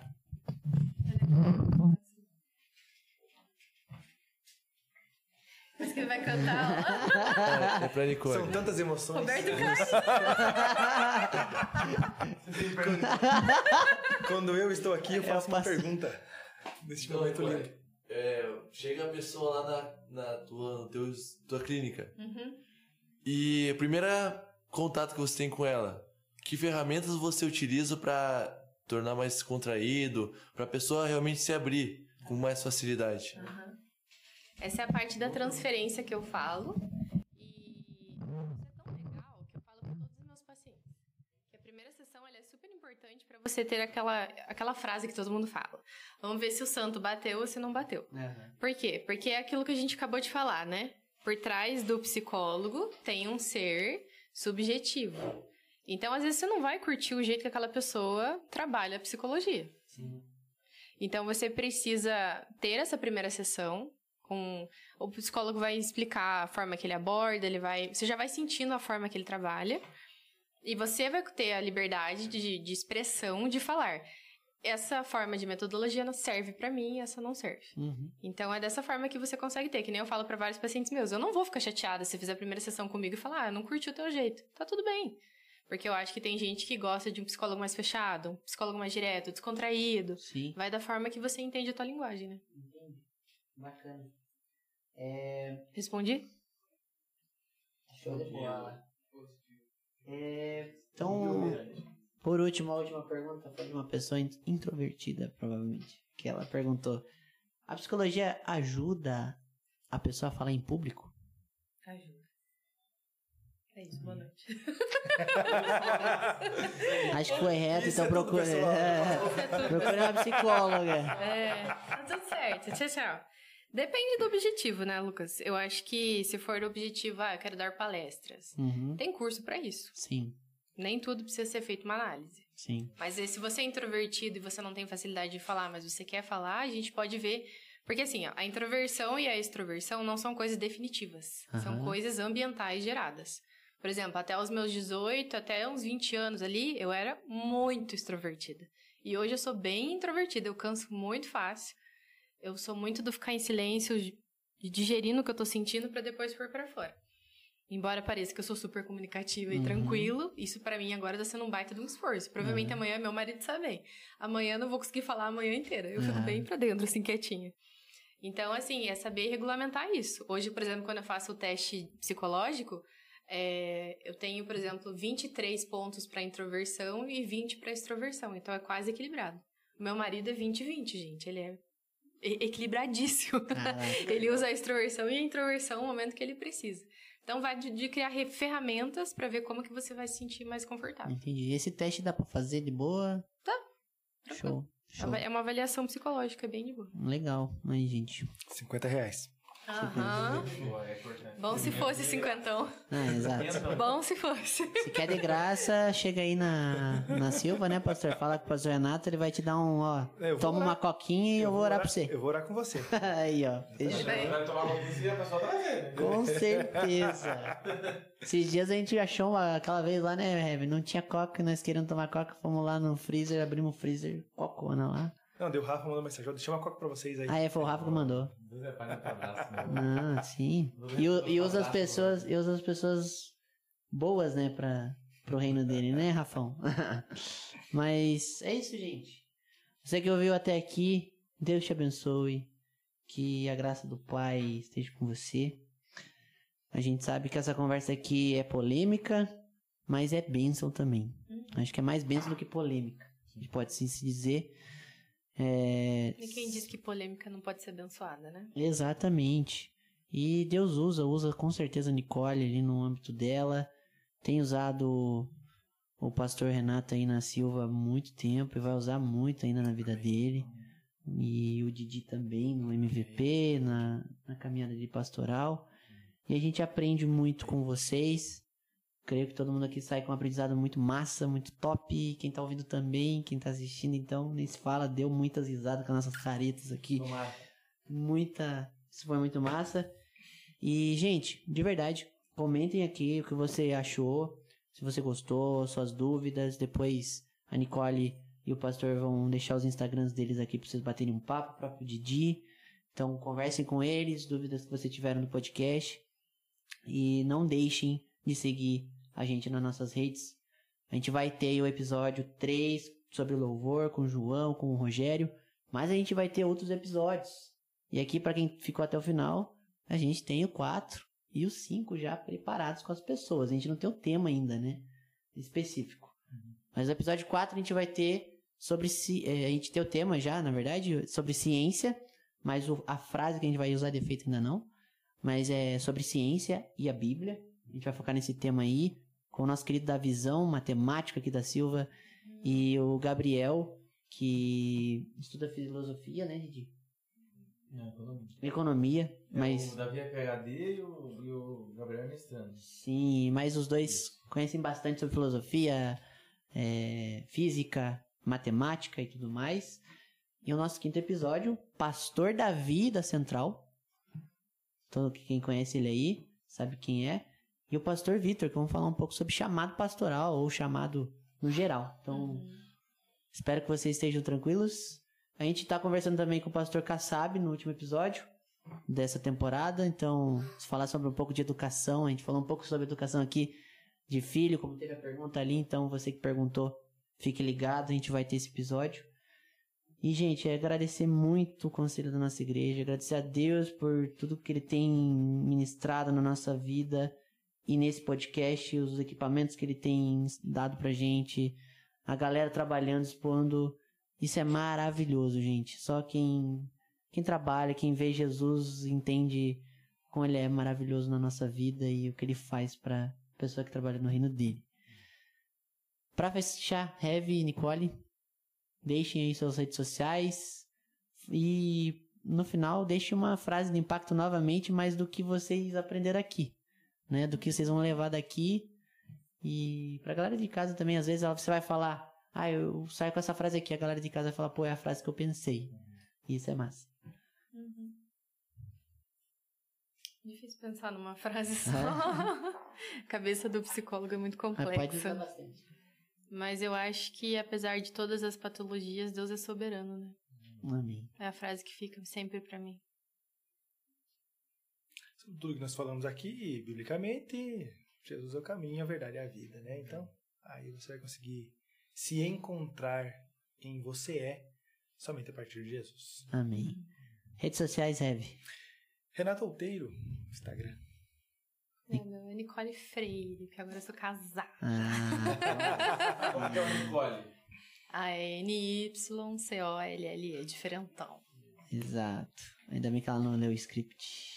Tava errado. Mas é isso, gente. Siga. Se você quer ver pregações do pastor Renato, é no canal da Silva Jardim, PB Silva Jardim no YouTube. O nosso querido Silas tem mandado ver nas edições também. Então siga as Tem- Tem Instagram. playlist lá de todos os pastores, na verdade. Todos E- os pregadores da Silva estão lá. Cada um com a sua playlist. Com Legal. certeza. Se você também quer procurar a escola bíblica de alguma igreja, Nossa Silva também tá de portas abertas, né? Pastor Renato dá aula. Para todas as, todas as idades. Exatamente. Domingo, E- 9 e meia, escola dominical. E à noite, 19 horas, culto de adoração ao nosso Deus. Exato. Didi quer deixar uma mensagem também, um- no que você sai daqui pensando, uma frase de impacto pra galera? Caminhão batendo no muro. Uma grande frase de impacto para vocês. Gente, Deus abençoe.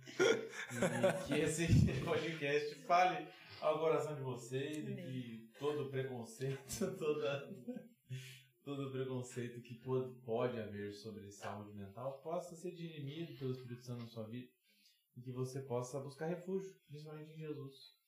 Para sua mente cansada, para sua alma fatigada, para o seu espírito confuso. Jesus é a solução sempre. Jesus é a resposta sempre. Amém. É isso aí, gente. Pastor, eu não sei se pode, mas é, praticar a benção, né? Fala. Impletar. Impletar a benção aqui pra galera que tá ouvindo. Pode ser impletada. É, pode. Não vocês vão dizer Então- no podcast, mas se vocês desejarem, hora. A gente já deseja. É claro, pra que todos saiam daqui e saiam escutando Vamos fazer também. uma oração então para fechar o Pode podcast fechar. com chave de ouro? Com toda certeza. Vamos orar, gente? Senhor, nós te agradecemos por essa conversa que nós tivemos aqui. Em nome de Jesus, nós pedimos a bênção do Senhor sobre cada um que participou, Senhor, que todos possamos continuar aprendendo mais do Senhor. Também clamamos, ó Deus, sobre aqueles que estão ouvindo, Deus, que estão assistindo, que possam, ó Deus, em nome de Jesus, ter os seus desafios colocados perante o Senhor. Ó Deus, entender quem é a partir de Jesus, utilizando, Deus, da forma como o Senhor tem colocado pessoas, ó Deus, psicólogos, pastores, Deus, todos aqueles que tem, o Senhor tem levantado Deus, para cuidar do teu povo. Acalma, Senhor, os corações, derrama da tua bênção, Senhor, a todo o tempo. Nós te louvamos e agradecemos porque o Senhor é bom o tempo todo. O Senhor, ó Deus, enviou seu Filho para nos salvar e em nome de Jesus que nós podemos fazer um podcast como esse, em nome de Jesus que nós nos reunimos. Em nome de Jesus, Senhor, nós oramos agradecendo. Amém. E quanto mais, irmãos e irmãs, fiquem na paz. Que o amor insondável de Deus o Pai, que a maravilhosa graça de Deus Filho, Jesus o Cristo, que a consolação do Deus Espírito Santo esteja sobre você, sobre a sua casa, sobre todo o povo de Deus, em nome do Pai, do Filho e do Espírito Santo. Amém. Deus te abençoe. Amém. Deus abençoe. Valeu, galera.